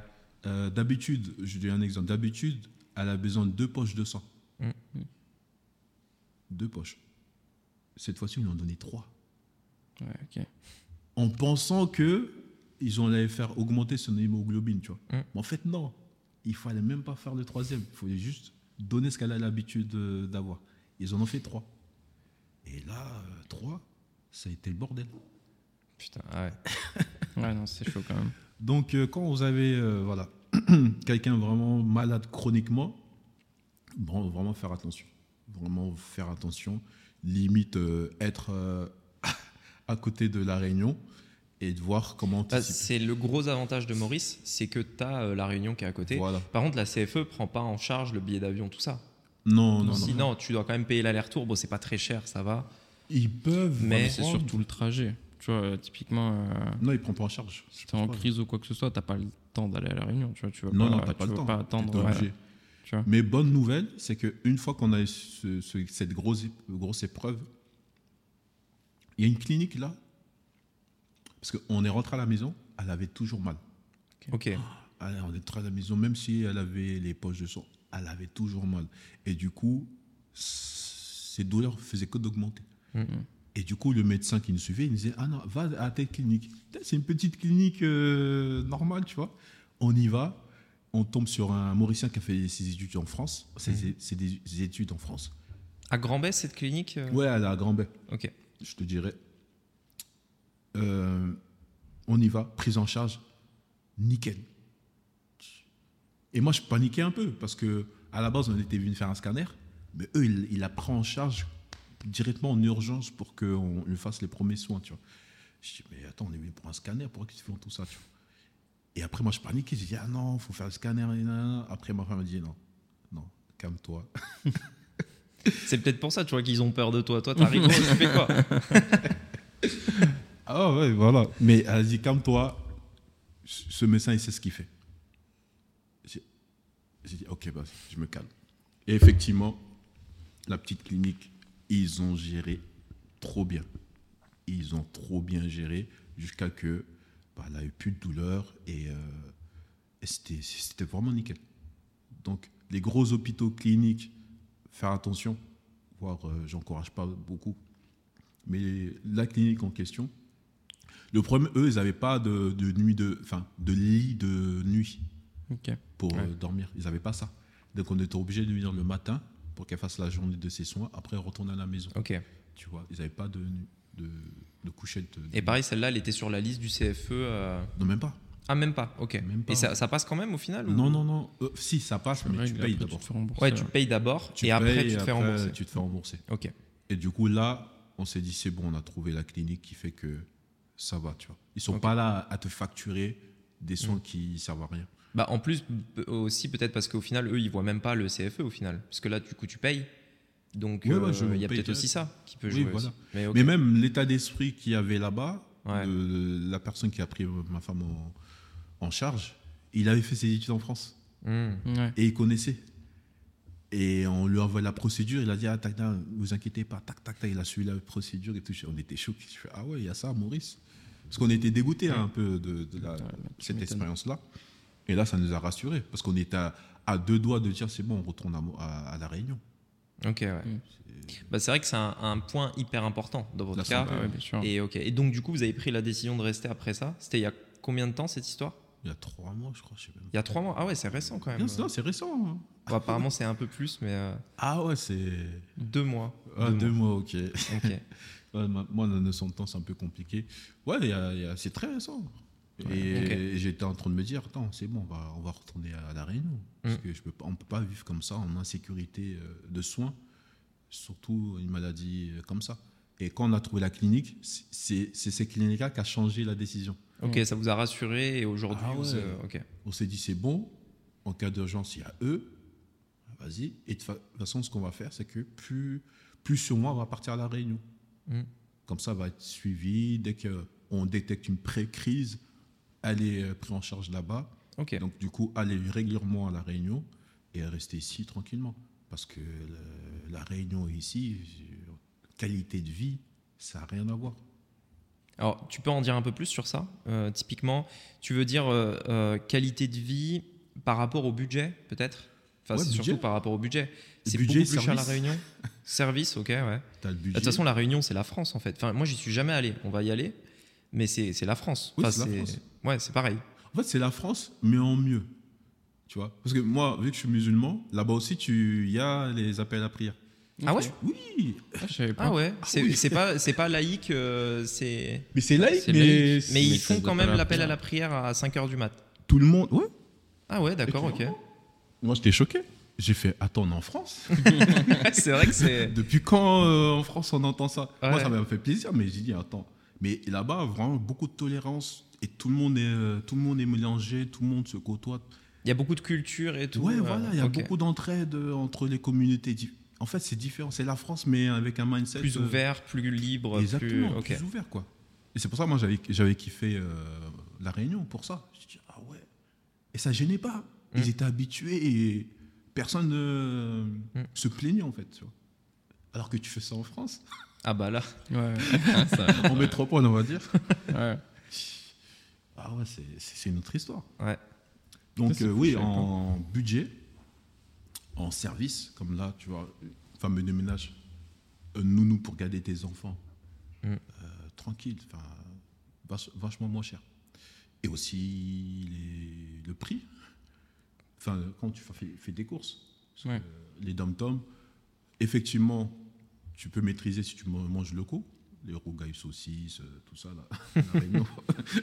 tu manges locaux, ça va, tu vois, tu peux Mm. t'en sortir. Mais si tu veux ton, ton camembert, ton, ton gruyère. euh, Ouais. Ah, voilà. À Maurice, c'est pareil, hein, le camembert, Ouais. il va coûter ah cher. ouais, ouais, ouais, tu vois. Bah, mais mais au a final, c'est à peu près le même prix. C'est- Moi, je- Oui, c'est à peu près le même prix, tu vois. En fait, ça s'équilibre. Il y a des trucs moins chers, d'autres plus chers. Bon, au final, c'est le même prix que, que chez nous, les courses. Si tu vas au Super U, tu Ouais. peux aller euh, chez d'autres euh, supermarchés locaux Ouais, ou les supérettes. ouais, ou- Ouais, ou ouais. Bah, après, ça dépend ce que tu manges. L'exemple typique, là, c'est on a trouvé des steaks hachés, des vrais steaks hachés. Des vrais Ouais, des vrais, des vrais. hein. Des faux 100%. C'est compliqué de trouver ouais, vrais. non, mais, Parce que sinon, c'est des pâtis, ils mettent tout le temps des. Enfin bref. mais les vrais euh, 100% pure viande, etc., les charales, bon, ils coûtent 20 euros, tu vois. Ouais, c'est vrai. que c'est- 20 euros les 10. C'est- Donc en vrai, ça, ça dépend aussi de ce que tu manges. Tu vas, tu vas un peu aussi changer euh, tes habitudes. Typiquement, les yaourts, si t'es fan de yaourt, bon, bah, tu vas avoir un vrai budget par mois, tu vois. Ici, En fait, ce euh, qui coûte cher, voilà, c'est tout ce qui est Ouais. euh, déjà viande rouge, Mm. parce que le poulet là, euh, c'est bon. euh, Ouais, le poulet, ça- euh, Ah, t'as marre du poulet Moi, ça me non, dérange pas, j'aime bien. Ça me dérange pas, mais. Mais tu veux manger de la viande pour pas cher, poulet. Ouais, c'est poulet. Et puis, euh, mais par contre, viande rouge, ça coûte cher. Et puis bon, après, euh, Mais après, tu, tu manges pour rien ici. Au resto, ouais, tu peux Non, manger. mais ouais, pas au resto, moi. Ou même à la maison. Ouais, mais, euh, enfin, Ouais, si tu peux trouver, tu peux trouver des trucs, euh, ça va. Bah après ici, euh, typiquement kebab, euh, tacos, etc. Tu vois, c'est presque le même prix. Ah non, non, moi je parle pas des tacos que tu trouves à, à Grand B. Tu vas à Triolet, là. Ah ouais? T'as un truc à 2,50€. Ah ouais, ok. Ouais, un petit shawarma comme ça, tac, tac, il met dans un papier. Et c'est super bon. Ah bah tu nous Ah en ouais, non, par contre, ouais, On va y aller à midi Par là. contre, bon. Ça, c'est très bon. 150 roupies. Ouais, c'est ouf. Alors là, c'est fou. C'est- Non, si tu 150 vas- roupies, ça fait 3 euros pour, euh, pour qui Ouais. Eh, 150 roupies, tu commences pas cher des biryani. En fait, si t'as à Grand Bay, tout est cher.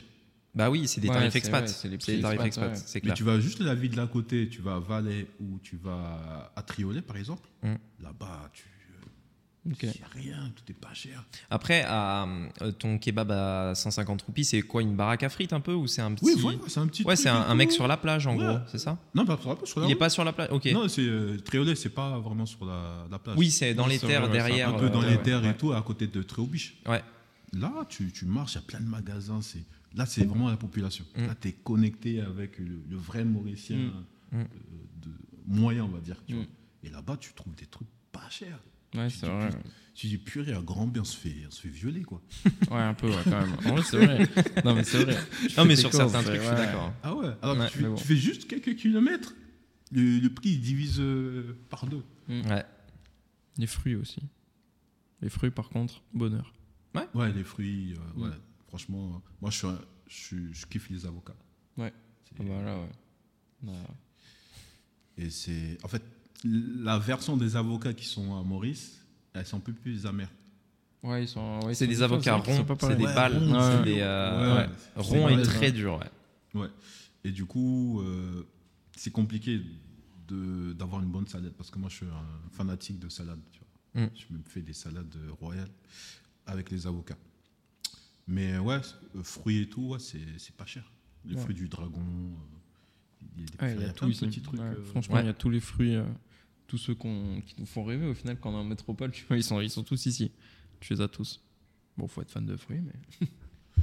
Ouais, ouais, c'est non, c'est bien. Bon, bah nickel. Autre Mhm. sujet. Moi, j'avais un sujet au niveau de, euh, de la famille. Euh, tes parents, déjà, parce que tu m'avais parlé dans le podcast que j'avais fait sur ta chaîne, Ouais. euh, tu m'avais dit que quand on était le. le T'étais le plus grand de ta famille, c'est ça? Oui, oui. De la fratrie? ouais. T'as que des frères? T'as as aussi des sœurs? Une sœur. Ok. Donc tu es le plus grand et tu disais que tu avais une pression un peu aussi euh, par rapport à ça. Et euh, bah, à la limite, ça sera un autre sujet parce que je voulais parler aussi de tes enfants, etc. Je sais pas s'ils vont à l'école à Maurice, etc. Enfin, ça tu, peut être. tu veux avoir des enfants, toi? Ça peut être intéressant. Non, mais pas tout de suite. hein. Pas tout de suite. Pas tout de suite. Mais ça, en fait, ça Non, parce que tu parles beaucoup d'enfants. En fait, moi, je pose aussi des questions pour euh, les personnes qui nous écoutent parce que je sais qu'il y en a qui sont dans ce cas-là. Ah, moi, les enfants, Rémi, c'est pas- pas ah, Rémi. Rémi, Rémi. Il faut que les gens puissent s'imaginer euh, vivre, tu vois, à Maurice. Qu'est-ce que c'est, tu vois Avec les Mais enfants avant, avant j'aimerais savoir euh, par rapport à ce que tu m'as dit sur euh, ta fratrie. Ouais. ce que, en fait, tu m'avais dit donc dans les familles africaines, tu m'avais dit qu'il y avait vraiment ce truc quand tu étais le plus Le grand. premier, ouais. Tu as vraiment cette pression de d'être un peu l'exemple, etc. Et ça, je voulais savoir en fait, toi, quel, quel rôle ça a eu dans, dans ce que tu as fait, euh, que ce soit positif ou négatif, parce que ça peut aussi avoir un effet négatif, tu vois, du fait de se dire, bah, euh, j'ai trop de pression, tu vois, j'ai envie de laisser moi tranquille, enfin, j'en sais rien, tu vois. Qu'est-ce que, comment tu l'as vécu ça? Euh, après, moi, je suis un peu. L'avantage d'être quelqu'un d'introverti, c'est que je me pose beaucoup de questions. Mm. Donc, depuis que je suis petit, j'ai toujours été. J'avais besoin de ce moment tout seul de poser beaucoup de questions, tu vois, à Ouais. moi-même, existentiel. Qu'est-ce que je fais, tu vois. Et du coup, je pense que c'est ça qui m'a facilité, qui a fait que quand j'ai eu cette pression de ma mère, de mon père, de mes oncles, ouais, il faut que tu fasses la fierté de tes parents, il faut que tu deviennes, euh, euh, je sais pas, ministre ou euh, chef d'entreprise dans, un, dans, un grand, dans une grande entreprise. Moi, je me suis toujours posé la question, mais en réalité, ils veulent quoi? Qu'est-ce qu'ils veulent? Par le biais de ça, ouais, il faut que tu deviennes. Ils veulent quoi? Mm.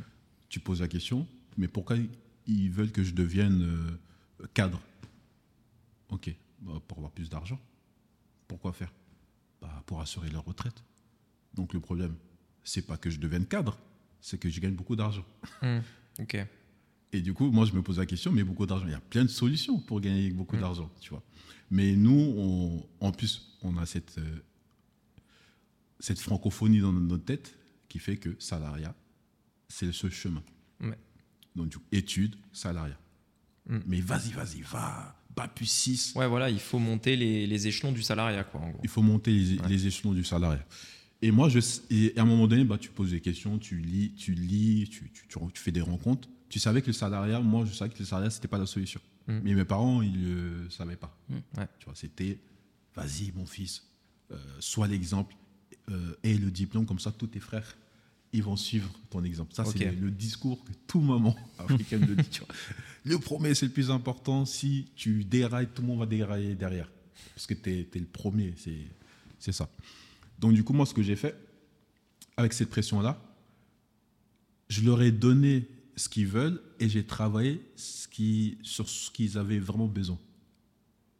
Donc, Donc, salariés, c'est ce qu'ils veulent. ouais, Mais en backup, à côté, je montais mon entreprise. ok. Tu vois. Et je travaillais sur ce qu'ils avaient vraiment besoin. Et ce, et ce qu'ils avaient vraiment besoin, c'est que je deviens, entre guillemets, libre financièrement pour qu'on on règle tous leurs problèmes de financiers qu'il y a derrière.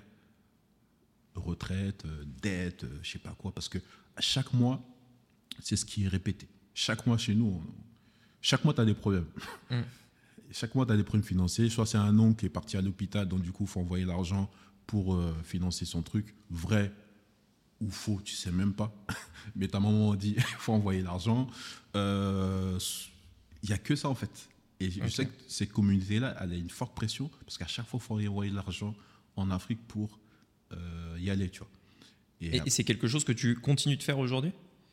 Après, moi, à la base, je pense que c'est un de mes avantages. Je suis pas accueillant directement comme ça, tu vois. Accueillant? Oui, accueillant, tu vois. Et du coup, les gens, ils me demandent moins d'argent, tu vois. Ok, ils me sollicitent moins. Ok. Moi, aujourd'hui, euh, euh, en fait, que je suis très cash, dès que je parle avec eux, ils savent que je peux détecter leur, euh, leurs arnaques, Ok. tu vois. Des fois, non, des fois, non, c'est juste comme ça. Mais vu que j'aime bien rentrer dans la profondeur, ils disent non, non, si lui, je traîne avec lui, il va, il va trouver le truc que je cache. Et effectivement, des fois, je trouve, tu vois, parce que je vais directement droit au but et tout. Mm. Et du coup, ça fait que je pense, à cause de ça, j'ai moins de sollicitations. Ok. J'en ai moins. Il y a que, en fait, la sollicitation, elle vient que chez ma mère, tu vois. Mm. En fait, ils passent par ma mère, vu qu'ils n'arrivent pas à venir en direct avec moi, parce que voilà, je, suis- je suis très cash et tout. Ils passent par ma daronne pour essayer de m'adoucir et vas-y, Ok. vas-y. euh. Et, et ma mère, bah, avec le temps, j'ai appris à lui parler et j'ai appris à, à lui dire non, à dire non, tu vois. Mm. Et je- dans notre communiqué, communauté, c'est ça? Communauté? Communauté. Ouais, c'est Mm. dire non à ses parents, c'est un sacrilège. Ouais. Tu dis non à tes parents, c'est comme si tu avais, je sais pas, renié ta religion, par exemple. Tu vois. Mm. Même si on va pas aller jusqu'à ce niveau-là, mais c'est le respect des parents chez nous, c'est un, truc de fou, tu vois. Ouais. Mais quand tu dis non à ta, ton papa ou ta maman, c'est un truc de fou, tu vois. Mm. Et moi, j'ai appris à dire non. J'ai dit non, on fait pas comme ça, tu vois. C'était difficile, à m'insulter, normal. on a l'habitude. Mais après, avec le temps, elle a compris. Ok. Avec le temps, elle a compris. Donc, en fait, j'ai toujours aidé dans ton sens quand tu dis dans une de tes vidéos, vaut mieux faire les choses difficiles. Mm. Tu vois, quand tu Ouais. parlais de mettre de Difficile en au place. début pour que ce soit facile après. Facile, voilà. C'est ça. Plutôt que facile au début, ce sera difficile Voilà. après. Et avec cette relation-là, c'est ça que j'ai fait. Mm. J'ai difficile, dire non, euh, Ouais. être catalogué de, de radin, de, de, de- de la personne qui ne pense pas à la famille. Ouais. Même s'il ne le dit pas indirectement, c'est ce que tu ressens. Quand Ouais, il et puis ça Mm. parle un peu derrière ça aussi. parle un peu derrière, tu vois, à peu près, tu vois. Mais moi, je m'en foutais parce que Mm. je me dis, mais en, en réalité, comment tu peux condamner quelqu'un qui ne sait pas Mm. Comment tu peux le juger vrai. il sait pas. Ma mère, elle sait pas. Les gens qui parlent, ils savent pas en réalité ce qui se passe vraiment. Donc, j'avais aucune, euh, anim- enfin, aucune rancœur, rien du tout, parce qu'il sait pas, en fait, tu vois. Ouais. Donc, tu peux pas gifler quelqu'un, il sait même pas ce qu'il a fait, que c'est une, une connerie. Donc, Ouais. j'ai j'ai laissé comme ça. J'ai accepté tous les, euh, tout ce genre de choses et je travaillais sur ce qui était important, tu vois. tout le temps. Et du coup, c'était ma, ma méthode. Tu donnes euh, ce qu'ils veulent. Tu parles pas d'entrepreneuriat, tu parles pas de ça. Fais-toi ton petit intérim et le soir, tu bosses. Et moi, ce que je faisais, avant même d'aller au- au travail, je bossais sur mes projets. Ok. Et ça, c'est un déclic euh, qui, m'a vraiment marqué. Parce qu'à l'époque, je mettais en place mon centre de formation. Mhm. Tu vois. Et administrativement, c'est. Il faut se poser, il faut comprendre des choses. Ouais. Et du coup, j'étais en intérim. En Ouais. même temps, j'étais en intérim. Et l'intérim, euh, dans l'industrie, il y a les 2-8, 3-8. Oui. C'est-à-dire que tu peux Mm. travailler le matin ou le soir. Donc le matin, 5 heures du matin jusqu'à midi. Et un jour, je, je, je, je- je suis posé comme ça euh, au travail. Et là, je dis, attends, l'entreprise, c'est qui qui l'a mis en place? Ouais, c'est un entrepreneur. Il est où là? Il n'est même pas là. Tu vois Et je, je- je me dis, mais en fait, là, je suis en train de développer, améliorer ou stabiliser le, le business de quelqu'un qui l'a mis en place. Mm. Je me Ah dis, ouais. mais en fait. Donc, tu te lèves le matin pour aller faire directement une chose qui ne t'appartient pas. Travailler directement sur quelque chose qui ne t'appartient pas. J'ai fait, tu sais quoi? C'est mort. Maintenant, avant même d'aller au travail, je vais travailler sur les choses qui m'appartiennent. Mais Donc, pourquoi pourquoi tu as eu ce déclic Comment? Pourquoi tu as eu ce déclic? Pourquoi? Bah, En fait, je... en plus, c'est une usine. Parce qu'il y en a qui se posent jamais cette question Mm. en plus, tu vois. Il y en a, ils- enfin, ça, même ça leur convient, tu vois. Pourquoi? Parce que, enfin, il y en a, ça leur convient le salariat, tu vois. C'est pas un problème. Et puis même, euh, ils se posent pas la question, tu vois. Oui, même même si ça leur convient pas, euh, il y en a, ils se posent juste pas la question, tu Ah, vois. non, Mm. pour eux, il n'y a, il y a aucun problème. Mais Oui, moi, oui, je sais, mais toi, justement, toi, d'où Ouais. d'où vient ce déclic, je veux dire bah, parce que je voulais avoir une vie différente que mes parents avaient. Ok. C'était, je voulais pas vivre ce qu'ils avaient vécu. Et même dans ma tête, quand je, depuis tout petit, je me voyais euh, homme d'affaires, euh, tu vois, costard, costard, costard cravate. Mm. Mais j'avais pas cette définition de l'entrepreneuriat. C'était, je me voyais comme ça, tu vois, être dans, dans l'aisance et de manquer de rien, tu vois. Ouais. Et soutenir mes parents et leur payer les dettes, enfin, mettre bien mes parents, tu vois. C'était cette vision-là que j'avais. Et je savais qu'il fallait travailler dur. Et je savais qu'il fallait qu'ils m'insultent, qu'ils ne soient pas d'accord avec moi, pour que je vraiment mette, je mets les choses en place qu'ils ont vraiment besoin, mais pas ce qu'ils veulent. Ouais. Tu vois. Et c'est ce mindset-là qui a fait que bah, j'ai réfléchi comme ça. J'ai dit, attends, le temps il passe. J'ai 32 ans, je crois, ou 34 ans, je ne sais plus. Le temps, c'est la ressource la plus importante Ouais. que l'argent ou quoi que ce soit. en fait. 100%. 100%. Mm. Je me dis, attends, ton temps là, tu le donnes à lui. C'est c'est pas les 10 euros par heure. C'est ton temps de vie. Et je Mm. me dis, mais une minute de ton temps, ça vaut combien? Non, une minute de ton temps de vie, Mm. ça vaut combien?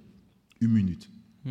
Ah non, mais c'est- C'est- Ça vaut, rien. Enfin, c'est inestimable. Ouais. Donc j'ai dit, c'est bon. Tous les matins, je me réveille à 3 heures du matin. Pendant 2 heures, je travaille sur moi d'abord. et après, je vais faire ton truc. Mais ça, c'est bien, tu vois. Ouais. Ça, c'est bien. Parce qu'il y a beaucoup de gens qui disent, ouais, dans ma journée, j'ai pas le temps, machin, etc. Mais euh, ça, c'est bullshit, tu vois. Ah, mais oui, J'arrête pas de le dire. 100%. Soit tu taffes le, le- après le taf, soit euh, avant, tu vois. Mais euh, Ah oui. Toujours avant. tout le monde a le temps. Ah, moi, je préfère comme ça, tu n'auras pas de regrets. Bah oui, avant, Ah oui, avant c'est mieux ouais. parce que c'est la priorité en fait. C'est le truc, c'est là où tu as le plus d'énergie, c'est là où tu es le plus focus, etc. Et, euh, et ouais, 100%. Ouais. Mais on en a trop des personnes euh, qui viennent nous voir qui nous disent ouais mais j'ai pas le temps de développer un business, j'ai pas le temps de faire ci, il faut que quelqu'un le fasse pour moi, etc. mais en réalité c'est enfin, impossible de pas avoir le temps, même si tu as juste le dimanche. Même si tu as Ouais. juste le dimanche que tu bosses tout le dimanche. Puis démarrer un business, ça prend pas 6 heures par Mais jour au début. C'est impossible. Non mais même, Tu perds ton même ils en ont conscience. Ils pensent déjà c'est un peu trop facile, tu vois, il y a déjà ce côté c'est un peu trop facile. Mm. Et euh, et en plus de ça justement tu as le côté euh, bah, le une heure de temps, j'ai pas le temps. Ouais. Non, Non, mais oui. Je veux bien, tu vois, même si tu as des enfants, même si tout ça, euh, je veux dire, à un moment, ils vont être couchés, tu vois, s'ils sont jeunes. Ouais. Euh, je suis d'accord, il est tard, c'est peut-être pas le moment le plus optimal pour le faire, on est OK, tu vois. Ça va prendre peut-être un peu plus de temps, plus d'énergie, etc. Mais à 21h, de 21h à 22h, tu peux faire un truc au lieu de regarder la télé, tu vois. 100%. Donc, euh, enfin, je, je comprends pas. Mais, Au début, quand tu avais ce cas-là, comment tu réagissais, réagissais? Quand quelqu'un disait qu'il avait Ouais, pas le j'ai temps. pas le temps de mettre en place Bah, un business. Au départ, euh, tu- je le comprends pas, tu vois. Enfin, à la base, je le comprends pas. Je le comprends encore moins, on va dire, de moins en moins même. Mais euh, c'est plutôt euh, essayer de faire prendre conscience aux gens que s'ils veulent vraiment changer leur vie, parce que tu vois, c'est ce qu'on disait tout à l'heure, il y a des personnes à qui le salariat convient, mais il y a beaucoup trop de personnes à qui ça convient pas, mais qui restent dedans aussi. Tu vois, et juste le côté euh, confort au final. Et ils sont pas prêts à, à changer leur confort, à mettre euh, justement, bah, à compliquer leur vie maintenant pour qu'elle soit plus simple plus tard. Oui, mais ceux qui. ça, ça les convient pas, mais ils Mm. restent. Ouais. Au final, ça les convient. En fait, Bah, disons qu'ils ont, ils ont plus peur de perdre que Ouais, envie de gagner. Et ça. donc en fait, c'est pas que ça leur convient, mais ils ont plus peur de perdre que l'envie de gagner. Tu Mm. vois. L'envie de gagner est pas assez forte comparée à la peur de perdre. Donc ça Et te donc- convient ta situation Bah ça te convient pas. Bah, je suis pas sûr. parce Ça te convient en pas, c'est comme- ça, ça te convient. C'est comme une prison dorée, sauf que ici c'est pas euh, le temps libre ou l'argent, Mm. euh, l'or entre guillemets, c'est plus euh, le zéro risque. Ouais. Non, moi, avec le temps, parce que j'en ai eu, parce qu'avec les centres de formation, on a formé presque cin- 500 élèves. Ouais, j'en ai vu, tu vois. Mm. En réalité, ça les convient. En fait, j'ai remarqué des fois, nous, les personnes qui produisent, enfin, on produit du contenu, tout ça, c'est un passe-temps. Mm. Ils entendent des beaux discours, tu vois. Mm.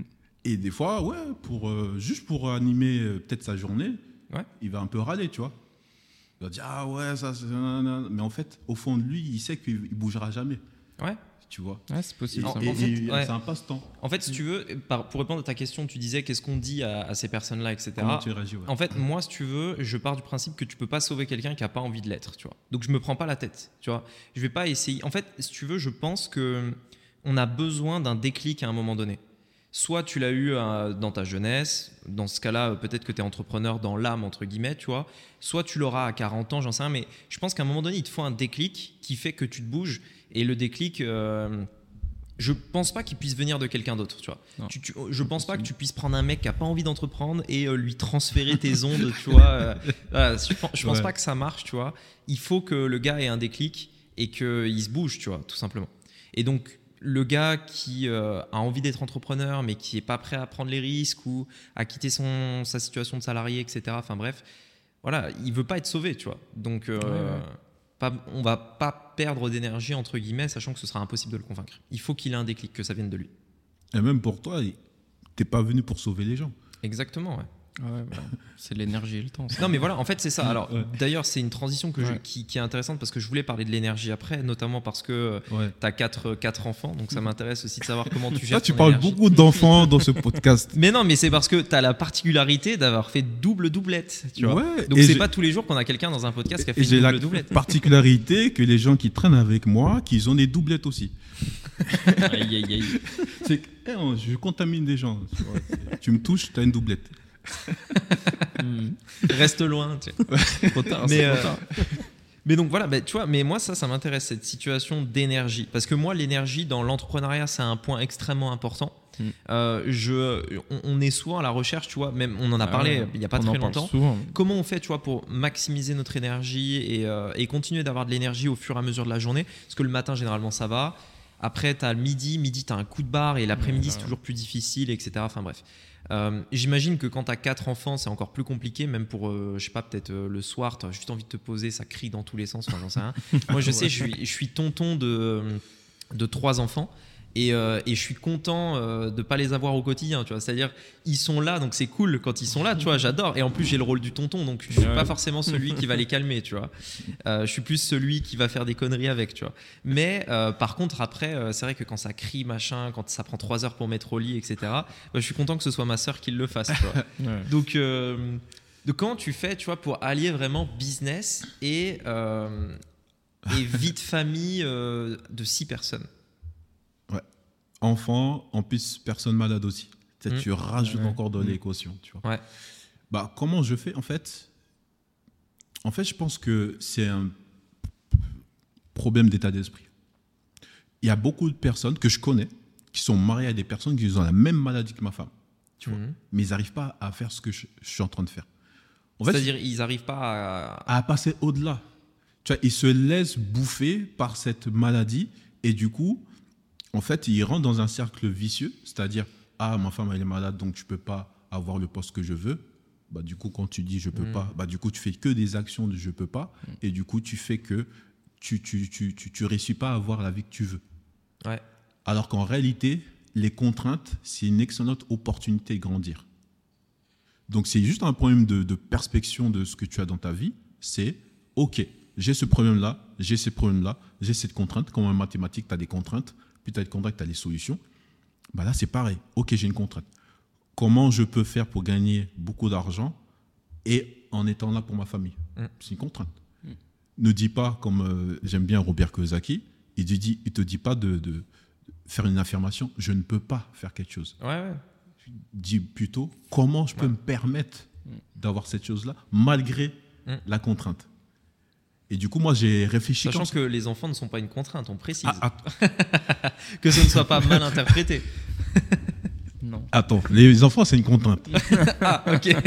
Peut-être qu'ils verront le replay de ce podcast d'ici quelques années. Ouais, quelques On mettra l'épisode en boucle, Ouais. tu sais. Enfin, Non. le, le- le- Le passage. L'extrait. Les enfants, c'est une contrainte. Parce que déjà, financièrement, il faut acheter tout et tout. Tu vas, tu vas acheter plein de choses. Les couches, ça coûte cher, en fait. Mm. Tu vois. Ils ont quel âge aujourd'hui euh? Bah, les derniers, ils ont un an et demi. Ouais, ok. Et les premiers jumeaux, ils ont 8 ans. Ou Non, ils ont 10 ans. Eh, J'ai failli, me faire tuer. 10 ans et un an et demi, euh, Voilà. puisque c'est. Ouais. Voilà. Mais déjà, quand j'avais ces, euh, ces premiers jumeaux, c'était très difficile. J'étais salarié. Mm. Ma femme aussi, bah, sa maladie, elle était là. Donc, il fallait jongler dès qu'elle était malade. Là, à Nantes, ça va. On partait chez la belle famille, déposer les enfants. Comme ça, moi, je peux continuer à travailler. Mais inconsciemment, je me posais la question comment je peux faire malgré ce que je vis? Mm. Et je pense que toute personne qui se pose la question là, même si tu as des problèmes, même si euh, le monde s'écroule, pose-toi la question, mais ne fais pas d'affirmation. Ouais. Pose-toi toujours la question comment je peux me permettre malgré ma situation? Effectivement, quand tu vas te poser la question, tu ne vas pas avoir la solution tout de suite. Mais au fur et à mesure d'y réfléchir, bah, c'est là que tu tombes sur des vidéos YouTube qui parlent de business en ligne, qui parlent de business un peu automatisé. Et toi, tu fais des relations. Ah ouais, je peux mettre ça en place. Ah ouais, ok. Ok, je mène mon centre de formation. Bah, il existe des formateurs. C'est ça que j'ai eu. Comme réflexion à l'époque où j'ai créé mon centre. Ok, bah, du coup, je recrute des formateurs. Je me poste une annonce, je recrute des formateurs. Ils me font mes formations. Et moi, la journée, je suis, je suis à la maison. Ouais. Et un jour, j'ai fait mes calculs. Je fais, oh, purée, je suis pas là. J'ai 10 élèves en formation. J'ai un chiffre d'affaires qui rentre de 1000 euros par jour. Mm. Et en fait, grâce à tes contraintes, tu, tu, en fait, tu t'élèves en fait. C'est difficile, c'est ultra difficile, mais quand tu penses comme ça, c'est sûr et certain, tu trouveras des solutions, tu trouveras une optimisation, tu trouveras beaucoup de choses en fait. tu vois. Je suis d'accord. Et, toi, euh, maintenant que tu as, as une chaîne YouTube, je pense que de temps en temps, tu dois avoir des commentaires, parce que j'en ai, moi, sur ma chaîne, euh, de, de mecs qui, qui ont vraiment cet état d'esprit très renfermé, tu vois, euh, exactement l'opposé de ce que tu viens de dire, tu vois, genre, euh, On peut pas. moi j'ai ça, et en plus, c'est des trucs euh, comparés à ça, c'est rien, tu vois, c'est Ouais. vraiment des trucs euh, débiles, tu vois. Ouais. Et, et ils sont vraiment en mode euh, putain, euh, j'ai ça, je peux rien faire. euh, ouais, mais s'il y a ça, ça fonctionne plus. Ou alors des trucs encore plus, envie de dire communs, mais qui sont encore plus débiles pour le coup. Ouais. C'est euh, il y a déjà un, un mec, tu sais, un, un gros concurrent dans mon marché, donc je peux pas Je y peux aller. Enfin, tu vois, que des trucs comme ça où ils se trouvent des excuses un petit peu. Tu leur dis quoi, toi, à, ces mecs-là? Enfin, je sais pas si t'en as eu dans les commentaires de ta chaîne, peut-être. Ah, des, des commentaires euh, Ça peut être Insta même. Enfin, je sais pas si t'as de temps en temps, tu vois, des mecs avec des vraies barrières limitantes, tu vois, qui Barrière vraiment. limitante, oui. Euh, mes commentaires, c'est que euh, il dit ouais, t'es pas un vrai, un vrai Africain et tout, parce que moi je démonte Tu démontes quoi? Les mindsets africains, tu vois. Ah, ok. Des fois, j'ai fait des vidéos, euh, ne travaille pas avec tes frères, Hmm. Ne reste pas en Afrique, des trucs comme ça. Je vais un peu fort, tu vois. Mm. J'ai appris de Bah, ça t'es polarisé. polarisé Comme moi avec le. CPF. Et là, tu dis comment tu peux dire ça Nous, on a- là, tu, tu as tout, tu vois. Mais quand je rencontre un- une personne qui a un état d'esprit limité, avant, tu vois, je, je l'aurais motivé. Mm. Ouais, trouve ton pourquoi, patati patata. Aujourd'hui, arrête le business. Tu sais, je vais cacher, arrête le business. Mm. Et comme ça, je vois, est-ce que il va m'écouter, et vas-y, il va arrêter le business, ou il va se poser la question, chercher et passer au-delà de mon nom, en fait. Mm. Et comme ça, je détecte di- direct si la personne, elle est capable De de, se remettre en continuer question. et que moi, je m'investis à, à l'accompagner, tu vois. Ouais. Mais dès le dé- avant, j'étais un mec, ah, motivation, t'inquiète, tu vas y aller, pense à ta mère et tout, euh, tu vas la rendre heureuse quand elle va. Tu vois, je, je- je faisais ça. Mais après avoir formé plus de 500 élèves, eh, tu- le Ouais, temps, tu, ouais, tu te le rends temps. compte. Ok, maintenant, comment je fais pour opti- optimiser la sélection de personnes que je vais acco- accompagner ou aider comme ça, même gratuitement, tu vois? Je dis, vas-y, arrête ton business. Dès Ouais. qu'il commence, qu'il commence à chipoter, à, à se trouver des issues, arrête le business, c'est mieux. Ouais, Et je suis après, je d'accord. vois. Non, mais je suis d'accord. C'est vrai que quand tu commences en fait à parler à plein plein de monde, que tu vois vraiment qu'il y a vraiment des profils types, etc. Tu vois encore une fois qu'il y en a qui entre guillemets ne veulent pas être sauvés, donc euh, je vais pas prendre, perdre mon temps entre guillemets. Tu vois, genre. Mm. euh, ouais. Non, ils veulent même pas. Non, ils ont envie de t'écouter parce que tu sais bien parler. Parce que toi ou moi, avec YouTube, on a une compétence d'éloquence qui Mm. fait qu'on parle bien et tout. Tu vois, Mm. on, on trouve des, so- des choses logiques et ça fait passer leur journée. Ouais. Tu vois, ils ont une journée de merde, ils regardent une vidéo YouTube, motivation, entrepreneuriat, ouais, c'est toujours possible. Donc, en fait, pour une partie des personnes, c'est un passe-temps. Ouais. De nous Bah, écouter. c'est du divertissement, en- entre autres. Ouais. C'est toujours mieux que de regarder euh, Touche pas à mon poste, par exemple. c'est toujours mieux, tu vois. Mais voilà, euh, moi, ma limite, elle est là. C'est qu'à un moment donné, euh, avec le temps, je suis obligé d'aller droit au but et d'aller titiller les personnes. Mais il faut. Parce que mais c'est tout à l'heure on parlait de déclic, ça peut créer Mm. un déclic, ce genre de truc. Effectivement. Ouais. Mais il faut aller cash, tu vois. Ah faut ouais, pas aller faut- être cash. euh, Ah bah oui. T'inquiète, ça va aller. J'ai fait ça pendant un moment et j'étais un sauveur. Tu sais, le triangle de Cartman, là. Euh, bourreau, sauveur, héros Mm. et euh, victime. En fait, quand tu es dans une de ces euh, comportements, c'est pas bon. Il faut, dès que tu détectes, il faut que tu essaies de sortir.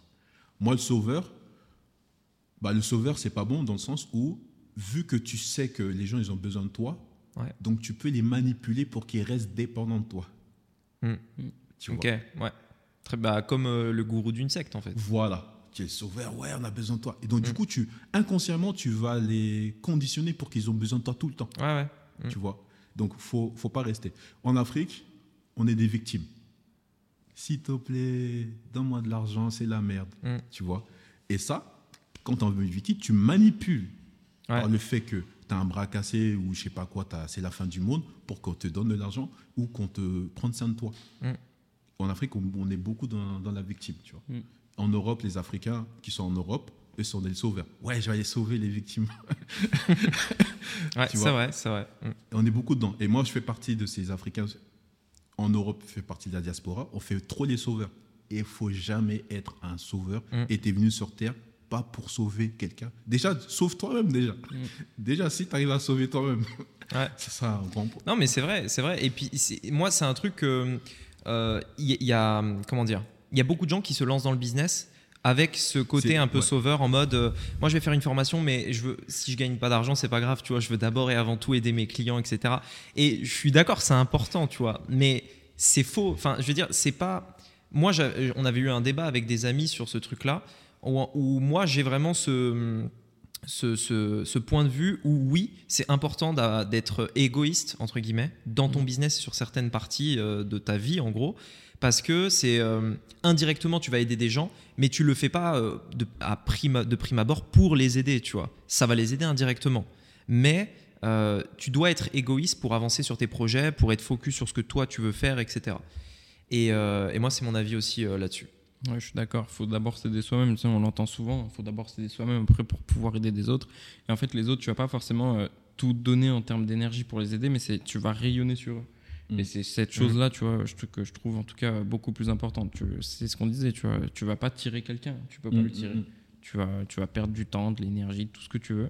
Et, et justement, c'est le côté, euh, bah justement, des fois, tu vois, c'est un peu euh, l'anti-vente, tu vois, c'est tu lui dis, bah non, c'est pas fait pour toi. Laisse tomber, c'est pas fait pour toi. à l'inverse, tu vois. dire, putain, euh, comment ça, c'est pas fait pour moi? Et paf, tu vois. Ouais. Et à l'inverse, en fait, c'est euh, en t'en foutant complètement de la vie des autres Mm. que tu te rends compte que euh, peut-être 2-3 ans après, en fait, il y en a qui te regardaient un peu de loin, tu vois, Mm. et qui euh, se disent Ah putain, mais en fait, euh, tu sais, ils reviennent après, et putain, c'est vrai que je pourrais faire pareil, etc. Et, Mm. et en fait, tu les aides ou inspires euh, indirectement sans le vouloir, en fait, au Ouais. final. Ouais, et puis tu as aussi, euh, quand tu crées ton business pour aider totalement les autres, des fois tu n'aimes plus vraiment ce que tu fais tu vois tu as cette idée aussi euh, préconçue tu vois que bah, ça va être génial d'aider plein de gens etc Euh, mon but c'est de toucher un max de personnes et au final tu vas te rendre compte que les personnes en fait qui vont venir c'est pas forcément les personnes qui ont le plus besoin d'être aidées Bah, tu ça. vas au final détester ce que tu fais tu vois enfin Et qui vont se plaindre même si c'est gratuit, par ça. exemple. Ouais, ouais, non, mais oui, c'est Typiquement, vrai, une ouais. vidéo YouTube, tu vois, c'est Ouais. gratuit, le mec se plaint. tu vois. En plus, je- j'en ai vu qui, qui sont, au lieu de créer un business, ils ont créé une association. ouais ouais Bah Dans la ça- forme, c'est un business. Ça, pourquoi pas Ça, pourquoi pas Mais euh, il faut que tu aies une autre activité à côté, tu vois. Oui, mais en fait, c'est que ça, moi, j'ai une, association. Mais tu sais que c'est une association. Mm. Mm. Mais aujourd'hui, il y a des gens qui créent un business dans la forme, mais dans une forme, Ok. ils créent une association. Ouais, ouais. Ah tu oui, vois, ouais. ouais, ouais. Ok. Je sais pas si. Ouais. Oui, je vois très bien. Ouais, ok, ouais. C'est un business model, machin. T'inquiète, Ouais. écologie, euh, euh, la planète, on va faire un circuit, je sais pas quoi, nanana. Écoute, redescends sur Terre. Ton Ouais. truc là de rêve où euh, tout, tout est synchronisé et tout, ça n'existe pas. Ce qui existe. Ça peut exister, mais pour le coup, le faire avec- en mode business, c'est plus puissant. Non, mais tu peux pas faire sans gagner d'argent. En fait, Ouais, tu peux pas faire ouais. sans gagner d'argent. Ouais, il y aura forcément Mm. de l'argent à un, à un moment donné, c'est clair. Et ces Ouais. personnes-là, ils ont un discours anti-argent. Non, j'ai pas besoin de l'argent, tu vois. Ouais, ouais. C'est c'est ça qui est. Ah ouais, ça, c'est par contre, je suis d'accord que c'est que, irréaliste. Ah Ouais. non, quels que soient tes projets humanitaires ou environnementaux, tu, auras besoin d'argent. Mm. Mm. Ne serait-ce que de mettre euh, de, de l'argent dans la communication pour que ton message soit diffusé à tout le monde. Ouais. Mais tu as besoin d'argent. Ouais. Donc c'est pas ça, tu vois. Mais euh, revenir. Enfin, je sais pas, tu me pas posé la question par rapport à mon organisation, famille, comment Ouais, ça- énergie. Euh, l'énergie. euh, L'énergie, parce que justement, bah, tu as le business à gérer, tu as la, la de vie de famille, etc. Bah, du coup, la première chose, c'est d'avoir une bonne femme. Hmm.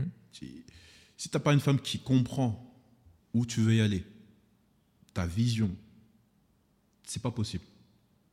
Parce que c'est la première à te créer dessus quand tu as passé plus de deux heures dehors. Ouais. Parce que tu devais finir un truc, euh, ton tunnel, enfin bref. Donc il faut qu'elle te soutienne dans les projets, etc. C'est ça que tu veux Il dire faut qu'il y ait le même mindset qui colle. Même si elle ne comprend pas exactement ce que tu fais, mais elle Mm. sait où tu veux y aller, Ok. ok, elle t'accompagne. Mm. Parce que ça, c'est la première, en tout cas pour nous, euh, pour les personnes qui sont en couple, Mm. qui sont mariées, c'est la première chose. Donc ça ne sert à rien de vous marier, vous poser avec quelqu'un, l'autre va dans cette direction et l'autre va dans cette direction. Mm. Ça ne marche pas. Donc avoir une femme qui a la même vision, c'est-à-dire, ok, on va dans le même sens. Parce que dès qu'elle est ok avec ces visions-là, parce que elle, ça lui apporte et toi, ça lui apporte, tous les galères qu'il y aura vont être solutionnés. Mm. Il y aura Ouais. des petites embrouilles, tout ça, mais Ouais. la même vision est portée. Donc, elle va faciliter dans ton organisation. Elle va te faciliter pour que, ok, ah, je sais que là, tu as un moment pour bosser sur ça. Ok, vas-y, les enfants, je vais gérer. Vas-y, va bosser. tu vois. Ouais, ouais. Alors que si c'est pas la même vision, ok, mais non, non, tu dois t'occuper des enfants. Attends, mais j'ai mon lancement à faire. C'est comme choisir le mauvais associé en fait, c'est Ouais, le même voilà. principe. Ouais. C'est- une association euh, business perso, etc. Voilà. Et euh, il faut C'est que équipe. t'aies le bon associé. ouais. Voilà. En fait, moi, j'ai créé ma famille comme une équipe. Je dis, on est une équipe et chacun a son rôle. Mm. Tu vois. Moi, j'ai mon rôle, madame a son rôle et les deux grands, ils comprennent maintenant. Vous, vous aussi, vous avez votre rôle, tu vois. Mm. Et les petits, bon, j'essaie de les faire comprendre. c'est pas toujours facile, tu vois. Ils se sont putain m'envoyer des poupées dans la tête, mais voilà. Donc, du coup, j'ai j'ai organisé déjà bon, le même état d'esprit avec la personne déjà. Et après, bah, euh, pour avoir de l'énergie, énergie, hein, vraiment Mhm. power, Énergie, ouais, pour y aller. j'ai arrêté de manger trois fois par jour. Donc tu fais quoi C'est-à-dire, tu Je mange manges une fois. une fois le soir, le, Une le fois le soir. En fait, je bois, enfin, je bois café, tout ça, aucun, au- aucun glucide, rien du tout. Et je mange qu'une fois dans la journée.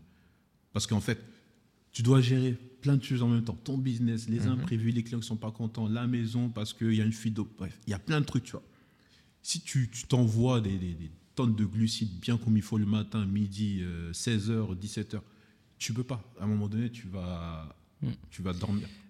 Après, moi, j'ai un peu un avis différent sur ça parce que je pense que, au contraire, au lieu d'essayer de bosser plus, il faut essayer d'optimiser ses tâches et de travailler moins. Oui, mais là, je suis dans un contexte, j'ai j'ai une équipe. Ouais, ou dans Ouais, tous les vrai. cas.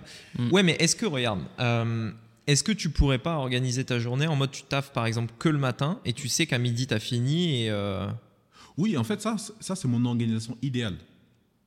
Moi, mon organisation idéale dans mon business, c'est de travailler que le matin. Matin De- et après de 8h à tu- midi. Ouais, midi. Aujourd'hui, je suis en construction de beaucoup de choses. Mm. Je peux pas. Quand tu construis, tu peux pas. En fait, ça, ouais, tu peux, mais c'est frustrant. C'est frustrant. Ouais, tu peux le faire, mais c'est frustrant parce que tu Ouais, sais que tu peux aller plus. Il y a des Ouais. trucs, tu vois, c'est frustrant. Mais Ouais. en fait, vu que tu te comprends avec la personne avec qui tu vis, elle sait que tu, tu tends vers ça. Ouais. Donc, c'est jouable. Tu vois, on trouve. Des fois, j'arrête, des fois, j'y vais pas euh, bosser. Mais des fois, je, suis- je suis obligé dimanche d'y aller au bureau parce que elle, sait que je dois finir quelque chose, tu vois. Ouais. Donc, euh, c'est vraiment important ça. Et que, et oui, au niveau de la nourriture, c'est c'est bon. Chut, Je mange qu'une fois dans la journée. Et t'as pas un coup de barre en mangeant qu'une fois dans la journée? Parce qu'il y a aussi un coup de barre. Parce que tu sais, tu peux avoir. euh, euh, tu as des personnes, par exemple, qui vont manger 7 fois. euh, tu sais, on avait vu ça. Ouais, euh, ouais, ouais. plein de petits Mm. repas. Au lieu de manger euh, une- un gros truc le matin, un gros truc le midi, un gros truc le soir, tu manges que des, des, des, Des euh, portions, des euh, petits encas, tu vois, au, Ouais, fur, au ouais. fur et à mesure de la journée. Euh, mais parce que le problème de ça, c'est que moi, je fais, enfin, je, je le fais sans le savoir entre guillemets, c'est le jeûne intermittent où euh, je déjeune jamais le matin parce que juste j'ai pas envie, tu vois. Et le midi, généralement, je vais manger vers 13h. Bah, de toute façon, on a une réunion Ouais, tous les 13, midis, donc 14, ouais. c'est vers 13h. Et donc, de, euh, du soir jusqu'à 13h le lendemain, je mange pas. Je suis à jeun. en gros. Ah, tu de 13h jusqu'au. Le, le- Non, alors, de, de, par exemple, si je mange à 19h le soir, tu vois, Ah, 19h le soir Ok. euh, jusqu'au lendemain à 13h, Mm, du mm. coup, je n'ai pas mangé. Je mange rien d'autre. tu. Mm. Et euh, par contre, je sens que si je poursuis ça, donc vu que j'ai pas mangé à 13h, si je poursuis ça jusqu'à euh, 14h, 15h, etc., là, je commence à être claqué, tu vois. Je sens que j'ai besoin, je sais pas, d'un sucre ou d'un truc, tu vois. Il me faut un truc. tu vois. Donc, euh, donc euh, tu vois, genre, à un moment donné, je pense que manger à midi, c'est c'est chiant parce que tu sais que tu vas le ressentir au bout d'une ou deux heures, tu vois. Non, Tu- t'es mort. tu manges et t'es mort au bout de deux heures. Mais après, ça reprend. C'est-à-dire vers 16 heures, j'ai re la patate à fond, tu vois. Mm. Oui, mais tu vois, ce qu'on fait habiter à 16h, on prend un petit truc, un petit sneakers. Tu vois, là, c'est les habitudes de la grande masse. Ouais. Tu as un petit goûter. Alors que, après, tu peux l'adapter par rapport à ton corps, à ton. Ouais, je pense que ça- ce qui est spécifique à toi, tu vois. Mm.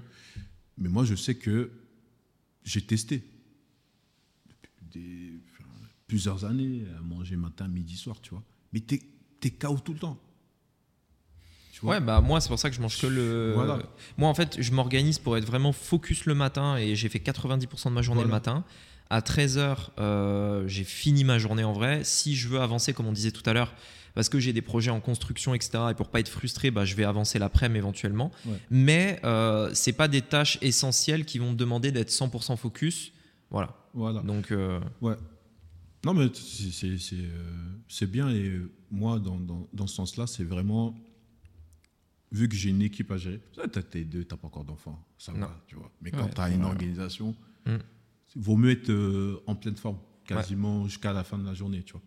Et généralement, après, j'ai eu cette habitude-là parce que vu qu'on jeûne souvent, bah, peut-être pour moi, c'était plus facile de Mm. basculer euh, comme ça, à manger qu'une fois par jour.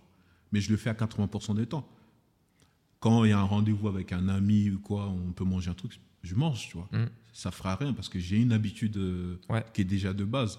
Donc euh, à 20%, f- manger deux fois par jour ou trois fois, ça change, ça, ça, ça change rien, tu vois. Ouais. Mais moi, pour optimiser mon temps, je mange qu'une fois et que le soir. Et comme ça, je sais que le soir, c'est le moment où tu vas être KO. Donc mange à ce moment-là, encore plus KO. ouais, ouais. Et là, tu dors bien. Et là, tu dors. On n'en parle plus. Et là, tu dors bien. Donc, voici euh, une organisation. Et après, c'est euh, le, je développe le mindset de, de, mes, euh, de, mon équipe. En mode, allez, on avance tous ensemble et chacun a son rôle. Chacun il peut m'aider. Parce qu'ils savent que si moi, j'atteins un certain niveau de succès, de liberté, ils Mm. vont bénéficier. Ouais, c'est clair. Euh, voyage à la Réunion, c'est qui? Ils vont dire, ah, c'est papa. à Maurice, c'est papa. Est-ce que les enfants que vous avez côtoyés à la Réunion ou en France, ils ont cette chance-là? Mm. Ils disent, ah non, on a trop de chance d'être avec toi et tout. Tu vois. Bah, fais-toi ta bouffe tout seul. Ok. c'est- comme ça, tu vois. C'est vraiment, ouais, je fais vraiment un état d'esprit, on va dire. Tu vois. Et tu trouves des solutions comme toi, tu as précisé sur l'optimisation du temps, effectivement. tu Mm. vois. Mais ça, c'est l'organisation idéale. Mais quand tu charbonnes là, es obligé de, de, de- de- Ça, je fais toute la journée, moi, tu vois. C'est Mm. de, fois de 5 heures du mat, je rentre à 22 heures des fois.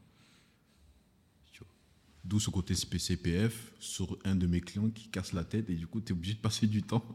Ah, tu euh, passes du temps avec chaque client et tout. euh. pour réfléchir qu'est-ce que ça veut dire cette phrase. Mm. Tu vois? Mais Mm. voilà, c'est comme ça. Et euh, les enfants ne sont pas fondamentalement une contrainte. Ok. C'est une contrainte. Il y a des, en tout cas, Maurice, ça t'aide en partie parce que tu as le staff, etc. En plus, tu as le staff, oui. Ouais. Tu as, les personnes qui s'occupent euh, des enfants. Non, c'est. Non, venez à Maurice. Hein, c'est ceux qui ont beaucoup, beaucoup de familles, enfin beaucoup d'enfants Mm. ou des enfants. euh, L'éducation Maurice, euh, c'est trop bien. Tu as des écoles. En plus, il y a des uniformes ici. Ouais, c'est vrai. Ils vont où à Mm. l'école C'est à Grand Bay Là, ils sont à une petite école à la palette qui est à côté de la maison. Ok. Parce que pour, euh, Parce qu'à de- 10 ans, à 10 ans c'est le, le système français, c'est ça l'école? Là, c'est le système français. Donc c'est euh, CP, machin, etc. Oui, voilà, Et donc voilà. là, ils sont en- à 10 ans, ils sont en CM2 Non, non, même pas. Attends, ils sont ceux 10 ans, c'est CM2 normalement. Je sais plus.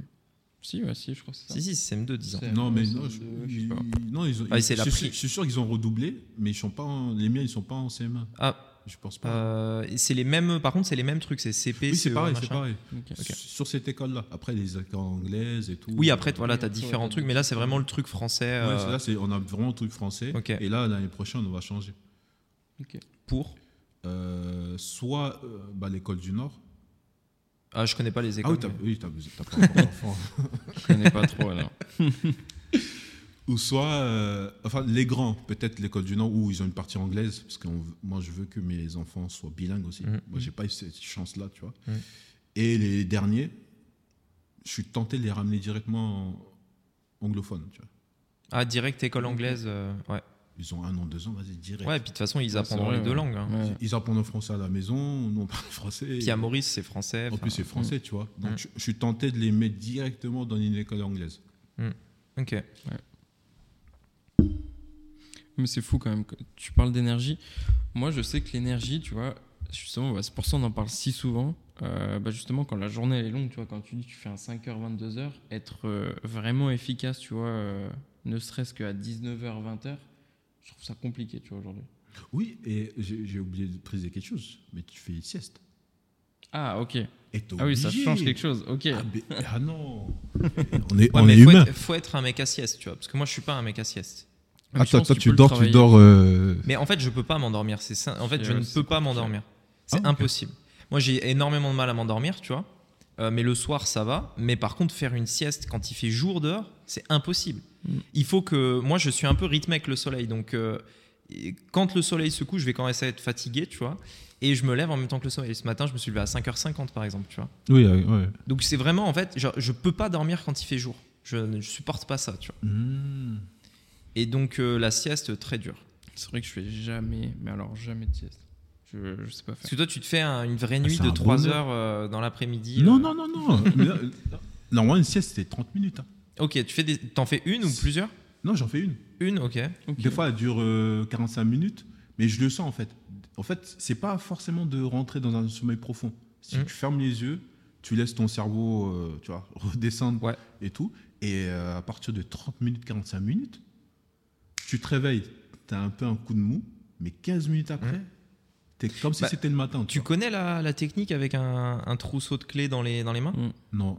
En fait, justement, ce truc-là, de dire que la sieste, il faut éviter de rentrer dans la phase un peu profonde du sommeil, parce que là, du coup, ça te fume. euh, non, non, voilà. t'es mort là. Et donc en fait, il y a une technique qui consiste, bah là j'en ai pas, mais tu vois, tu prends un, un trousseau de clés dans ta main, tu vois, et tu t'endors.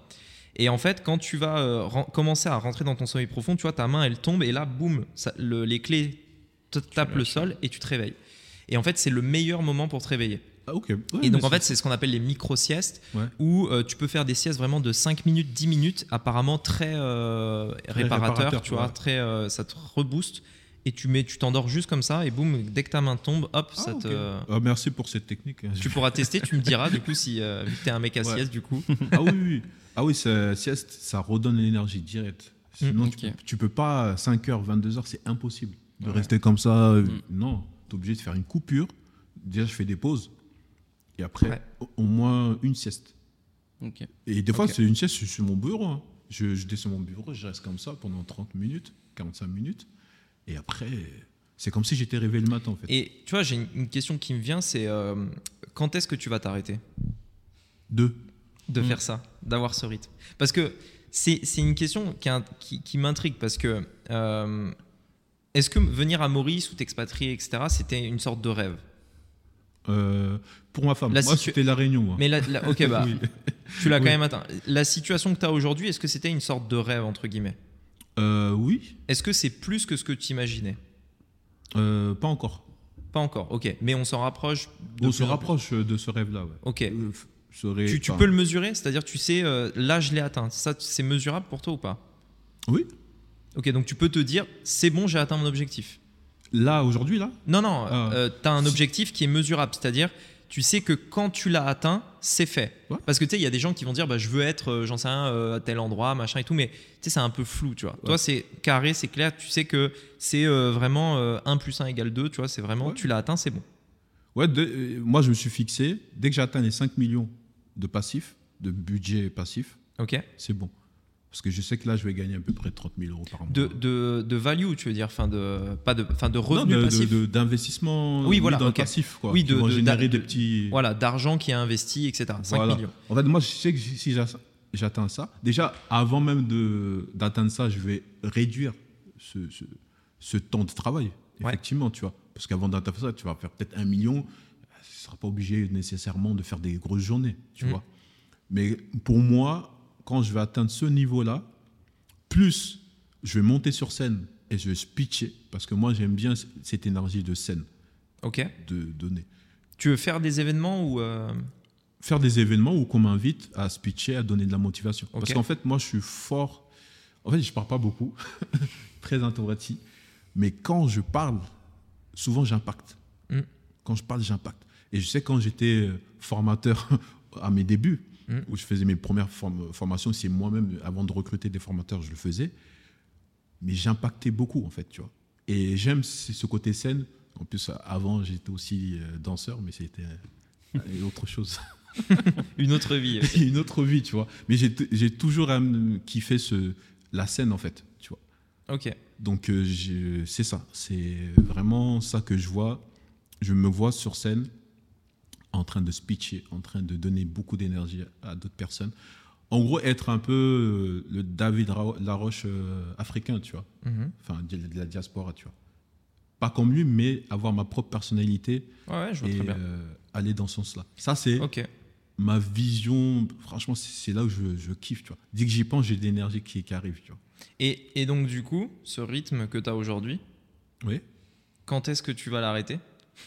Parce que, est-ce Je que. vais- Alors, ça, ça peut être aussi un truc que tu vas garder, tu vois. Mais est-ce que pour toi, c'est un truc que tu veux faire pendant 10, 15, non, non, 20 non, ans? mon objectif très clair, c'était travailler que 4 heures par jour, Le matin, éventuellement? Quel que soit le business que j'ai. C'est mon par jour. objectif Ok. euh, que je, je suis en train de. Et, et pourquoi? Parce que je reviens sur ce que tu as dit tout à l'heure, plutôt que de dire euh, je veux ça, dire comment je peux mettre en place ça, Mhm. est-ce que tu peux le mettre en place aujourd'hui? Les 4 heures? Et pourquoi si tu le fais si pas je fais le choix pour le faire, oui. Mais vu que je suis en train de charbonner, là, je suis en train de construire, bah non. Ouais, mais justement, c'est ça. En fait, c'est ça ma question. C'est que moi, je suis persuadé Ouais. que tu peux atteindre ton objectif, peut-être même plus rapidement, en bossant moins. Ah, tu, eh, tu vas faire plaisir à madame, là. Explique-nous. Bah, justement, c'est c'est le truc le plus important sur lequel le moins d'entrepreneurs bossent, c'est la productivité. Et Vas-y. je suis persuadé que, tu vois, euh, je reprends ce que tu as dit tout à l'heure, c'est comment faire quelque chose plutôt que d'affirmer. euh, Faire le- des le affirmations. Voilà. Ouais. Euh, je suis persuadé qu'aujourd'hui, si tu te poses et que tu réfléchis, donc au lieu de charbonner sur ton business, tu charbonnes sur ton temps. Oui, Parce oui. que tu m'as dit toi-même que c'était le truc le C'est plus important. important, ouais. Donc, charbonne sur comment tu peux faire pour atteindre ton objectif avec en travaillant aujourd'hui, demain, 4 heures par jour, tu vois. Ouais, vas-y. Bah, c'est à toi de charbonner dessus.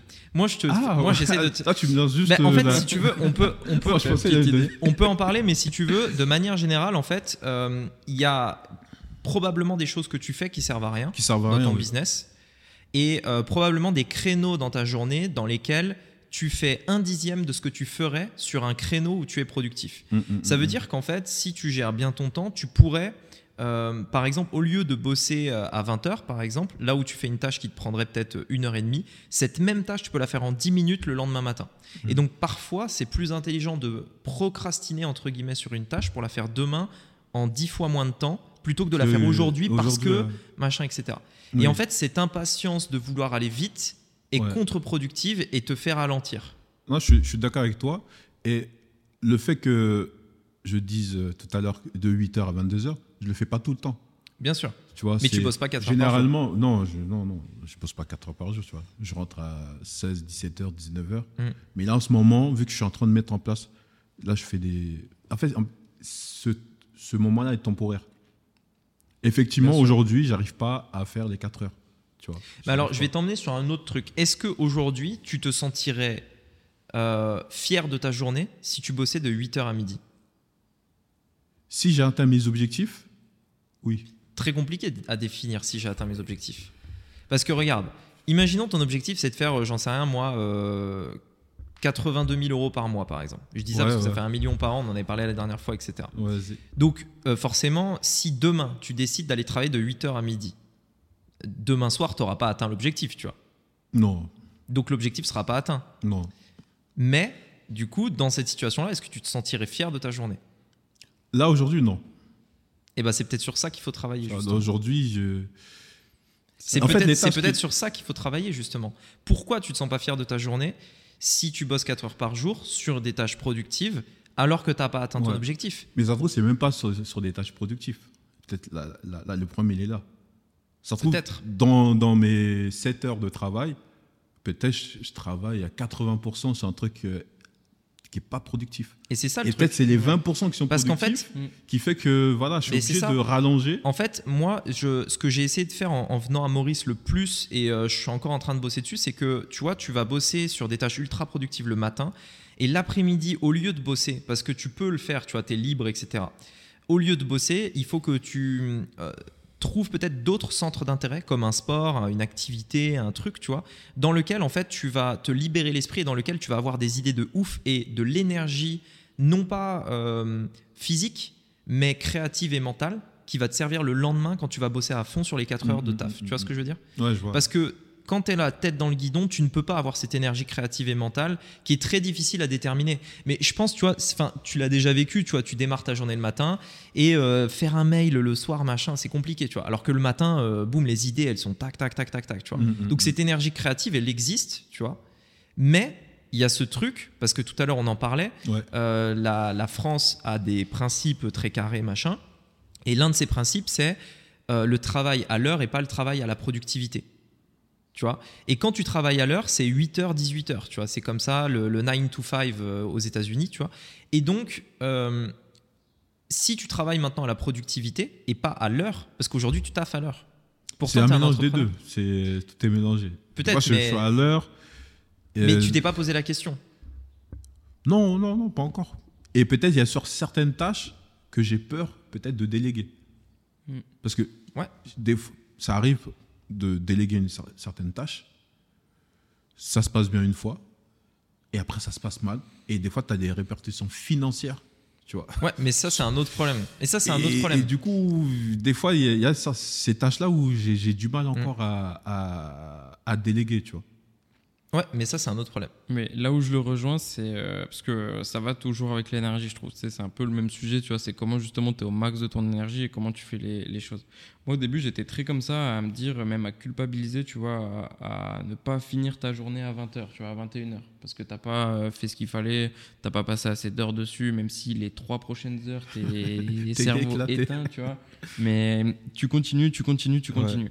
Et en réalité, euh, je me suis mis à avoir de meilleurs résultats une fois que je bossais moins, tu vois, sur Mm, certains mm, trucs. mm. Genre vraiment à apprendre beaucoup mieux, euh, tu sais, quand il y a des phases de formation, euh, à vraiment avoir euh, beaucoup plus de contact avec le client, tu vois, à être euh, bien plus dans l'appel. Et au final, tu te retrouves à, à avoir de meilleurs résultats en faisant moins. Ouais. Parce que tu as fait comme ça, et du coup, tu te laisses aussi plus de temps pour mieux réfléchir aux prochaines étapes. Mm, mm, Et mm, du coup, il y a aussi Ouais. ça qui est super intéressant, tu vois. En fait, tu m'avais dit comment. euh, Enfin, on n'en avait pas parlé, tu me l'avais pas posé comme ça directement, mais comment je- tu peux scaler, tu vois pour aller plus loin, etc. Ouais.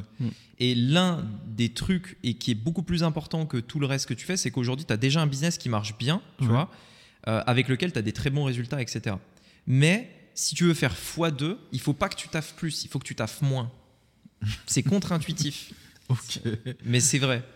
Non, mais oui. Et vrai. je peux te donner plein d'exemples autour de moi où c'est le cas. Il faut que tu fasses un état des lieux de ton business, Ouais. que tu regardes uniquement ce qui, est enfin, ce, qui ra- ce qui rapporte du profit, tu vois, et que tu vires tout le reste. Hmm. Et, euh, et après, pareil, euh, peut-être, euh, je sais pas, organiser tes journées pour kiffer dès maintenant aussi, tu vois. Parce Mm, que indirectement, ça va te, ça va t'aider en fait. Mm. Non, je suis tout à fait d'accord avec toi parce que j'ai eu ce, cet état, état d'esprit-là quand j'ai créé mon centre de formation Mm. où je faisais les formations moi-même et après, boum, j'ai recruté des formateurs. Ouais. J'ai putain, et tu gagnes plus en travaillant moins. Parce que là, j'étais Ouais. chez moi, tranquille, les formations se faisaient. Il y avait une personne qui s'occupait de la, qui sont clients, il prenait sa part de, de com, et moi, je, je, Et bah, tu sais ce qui s'est passé à ce moment-là je C'est un truc que j'ai mis dans mon livre, c'est le vide de l'entrepreneur. le C'est que tu t'es retrouvé à gagner plus en travaillant moins. Moi, Et donc, qu'est-ce que tu as fait? Tu t'as créé des nouvelles tâches pour ne pas Mm. ressentir cette frustration de ne pas ouais. de rien avoir à faire. Mm, mm. Et c'est sur cette frustration dont je te disais qu'il faut euh, bosser, mais c'est le cas de presque tous les entrepreneurs que je connais. hein. Cette frustration, elle est hyper présente parce que c'est très difficile de pas bosser. Enfin, De rien c'est très faire. difficile de rien faire, Mm. tu vois, dans ta journée. On aura tendance à vouloir euh, remplir, se mettre des tâches, etc., qui bien souvent servent à rien, pour se donner bonne conscience et rentrer euh, chez nous en disant, bah voilà, tu Ah, j'ai bien bossé quoi, vas-y. et en fait, chose. non, tu vois. Parce que ça a un effet inverse qui est que tu te disperses Ouais. et que du coup, tu, en plus de ça, tu vides ton énergie, tu penses à plein de projets en même temps. Donc, les vraies idées qui vont te permettre de faire x2, tu les as pas parce que tu en as plein, tu as plein de petites idées sur plein de projets, tu vois. Mm, mm. Et, euh, Et c'est pour ça qu'on fait une transition sur l'objet brillant quoi. et bah, tu voulais Ouais. parler de l'objet brillant, ça peut être intéressant en effet ouais, de, de faire une transition. Effectivement, ça, ça, ça peut être un- une source, un facteur qui fait que tu touches plusieurs business ou de, de choses en fait Mm. euh, pour euh, bah, te disperser Ouais. sans te rendre compte en fait. Et moi, je l'ai eu ça.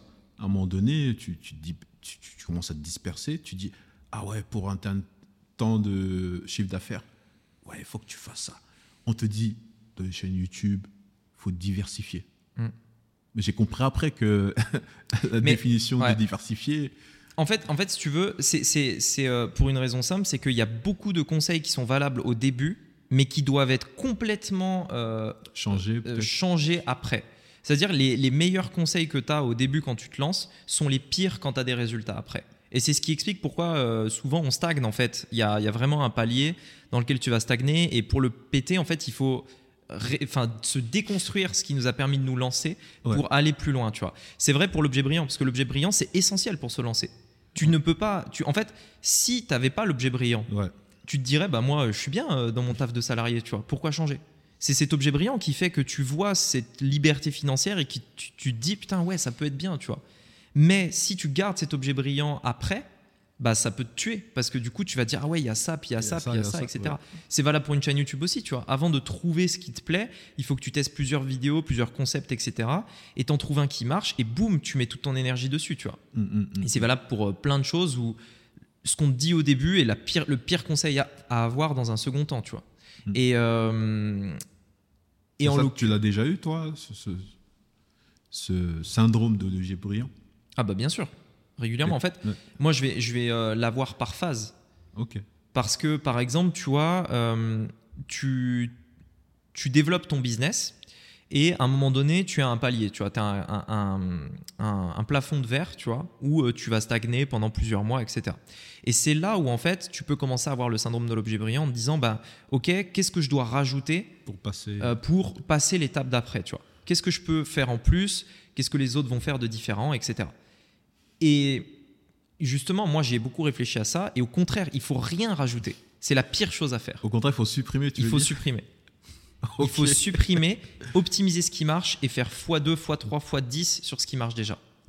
Et, euh, et en fait, euh, c'est pour ça que euh, le syndrome de l'objet brillant, il faut faire hyper gaffe, mais dans un, dans un second temps, enfin, quand tu es lancé, quand tu as déjà des résultats, ça peut, te, ouais, ça peut être très compliqué. Mais c'est essentiel pour te lancer par contre. Ouais, mais c'est compliqué aussi au lancement. En fait, il faut trouver son objet brillant et, et s'arrêter là, tu vois. C'est l'enlever assez vite, en fait. C'est mauvais à un moment ouais. et Mm. tu l'enlèves super vite. Ouais. Mais comme quand justement euh, tu dois aussi passer ces plafonds de verre, parce qu'il y a des moments tu vas quand même devoir euh, avoir un logiciel, tu vois, je dis n'importe quoi, mais tu vas avoir besoin de quelque chose à un moment. Tu vois, Ouais, alors tu par peux. exemple, alors, pour passer les 2000, 3000, 5000, tu vas Ouais. besoin, enfin, tu vas avoir ce besoin de rajouter quand même quelque chose, tu vois.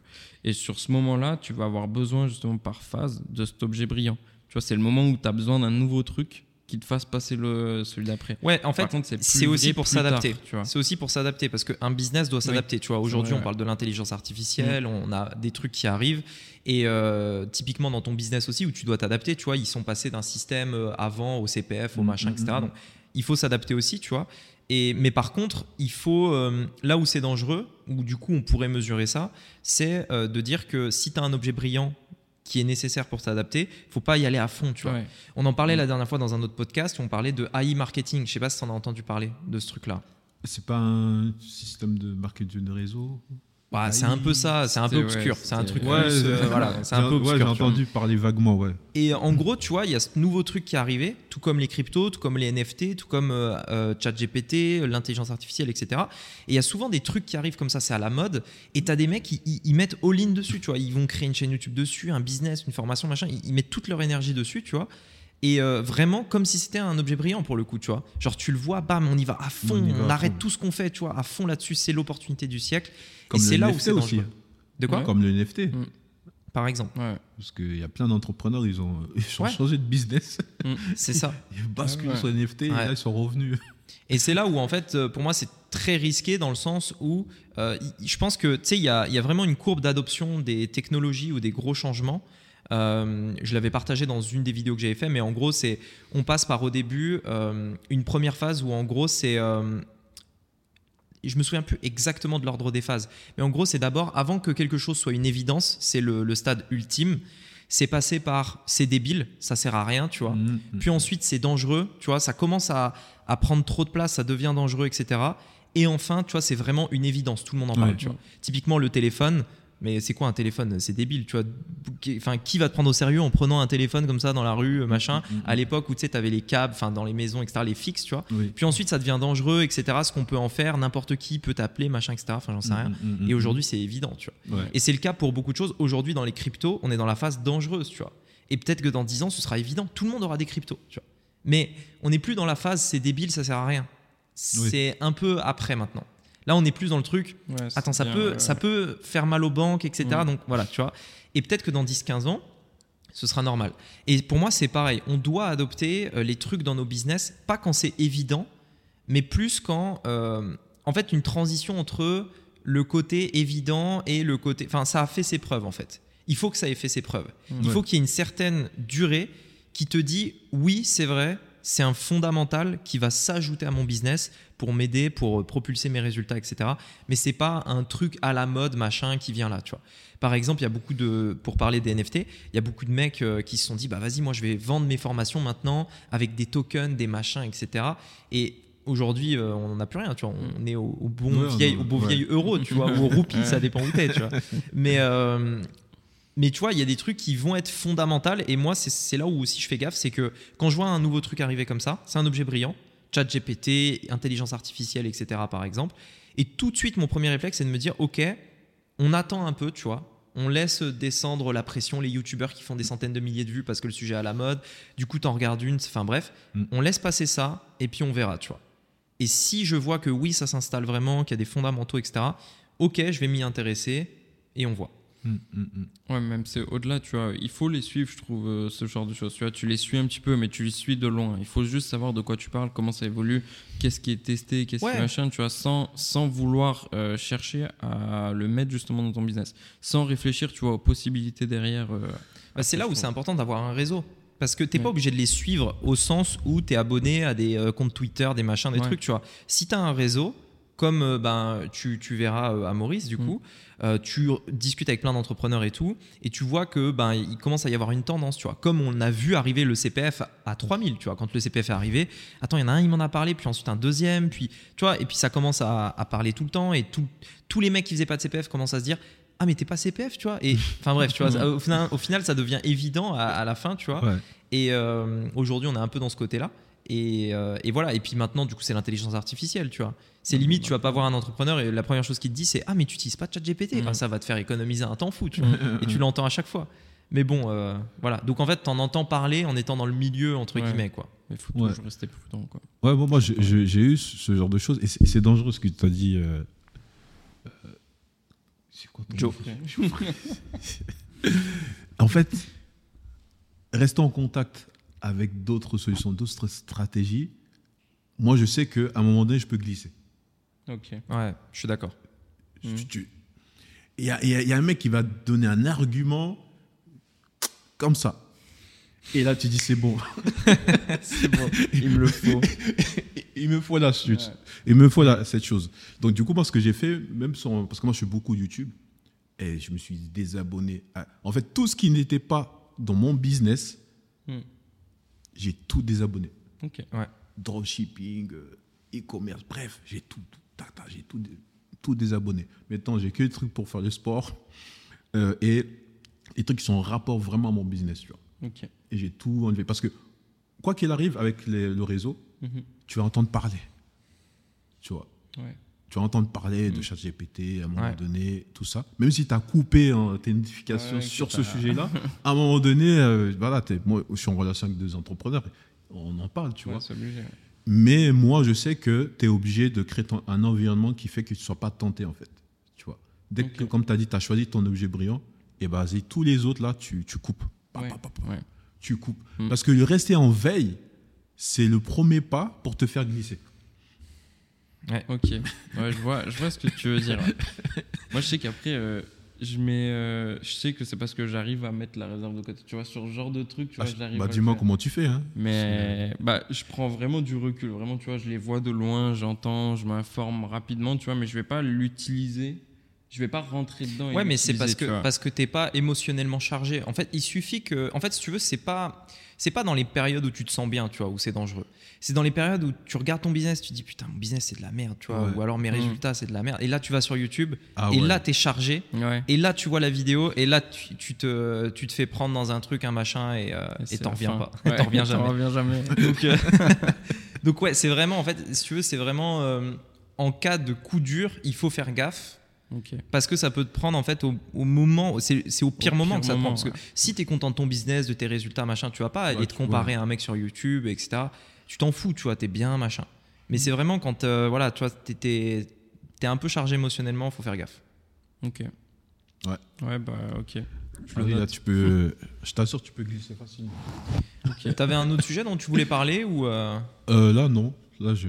Ok, bah moi Ouais, non plus. De toute façon, ça ouais. fait déjà un moment qu'on fait le podcast. Je pense que c'est cool. Est-ce que, bah, pour te remercier d'être passé sur le podcast, tu peux faire un, un appel à l'action à la caméra qui est juste là?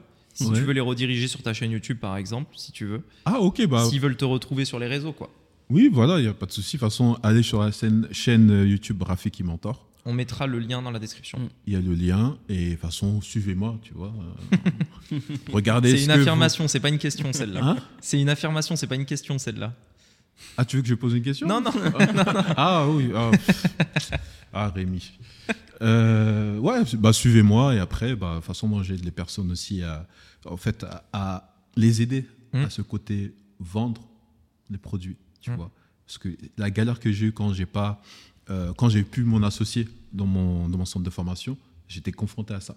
C'est comment, maintenant, moi-même, tout seul, Ouais. je peux ramener des gens, tu vois. C'est pour ça que là, je suis en train de mettre en place cette école, business developer, pour apprendre aux gens à vendre en, toute situation. Mm. C'est-à-dire que soit tu travailles avec quelqu'un ou tu travailles avec ton propre business, tu sais en faire entrer de l'argent dans ta, dans ta société. Donc euh, voilà à peu près que je prône. Après, je parle un peu d'Afrique. Bah, J'aime bien aussi euh, ce côté-là. Et bah, si vous voulez aller plus loin, bah, de toute façon, allez sur, Ouais. ma, sur ma chaîne tout simplement. Bah nickel. Bah, on Merci. vous mettra le lien euh, dans la description pour que vous puissiez aller voir sa chaîne. Merci. Merci, du coup. Et Merci. puis à bientôt. Ouais. Ciao. Salut. Allez, ciao.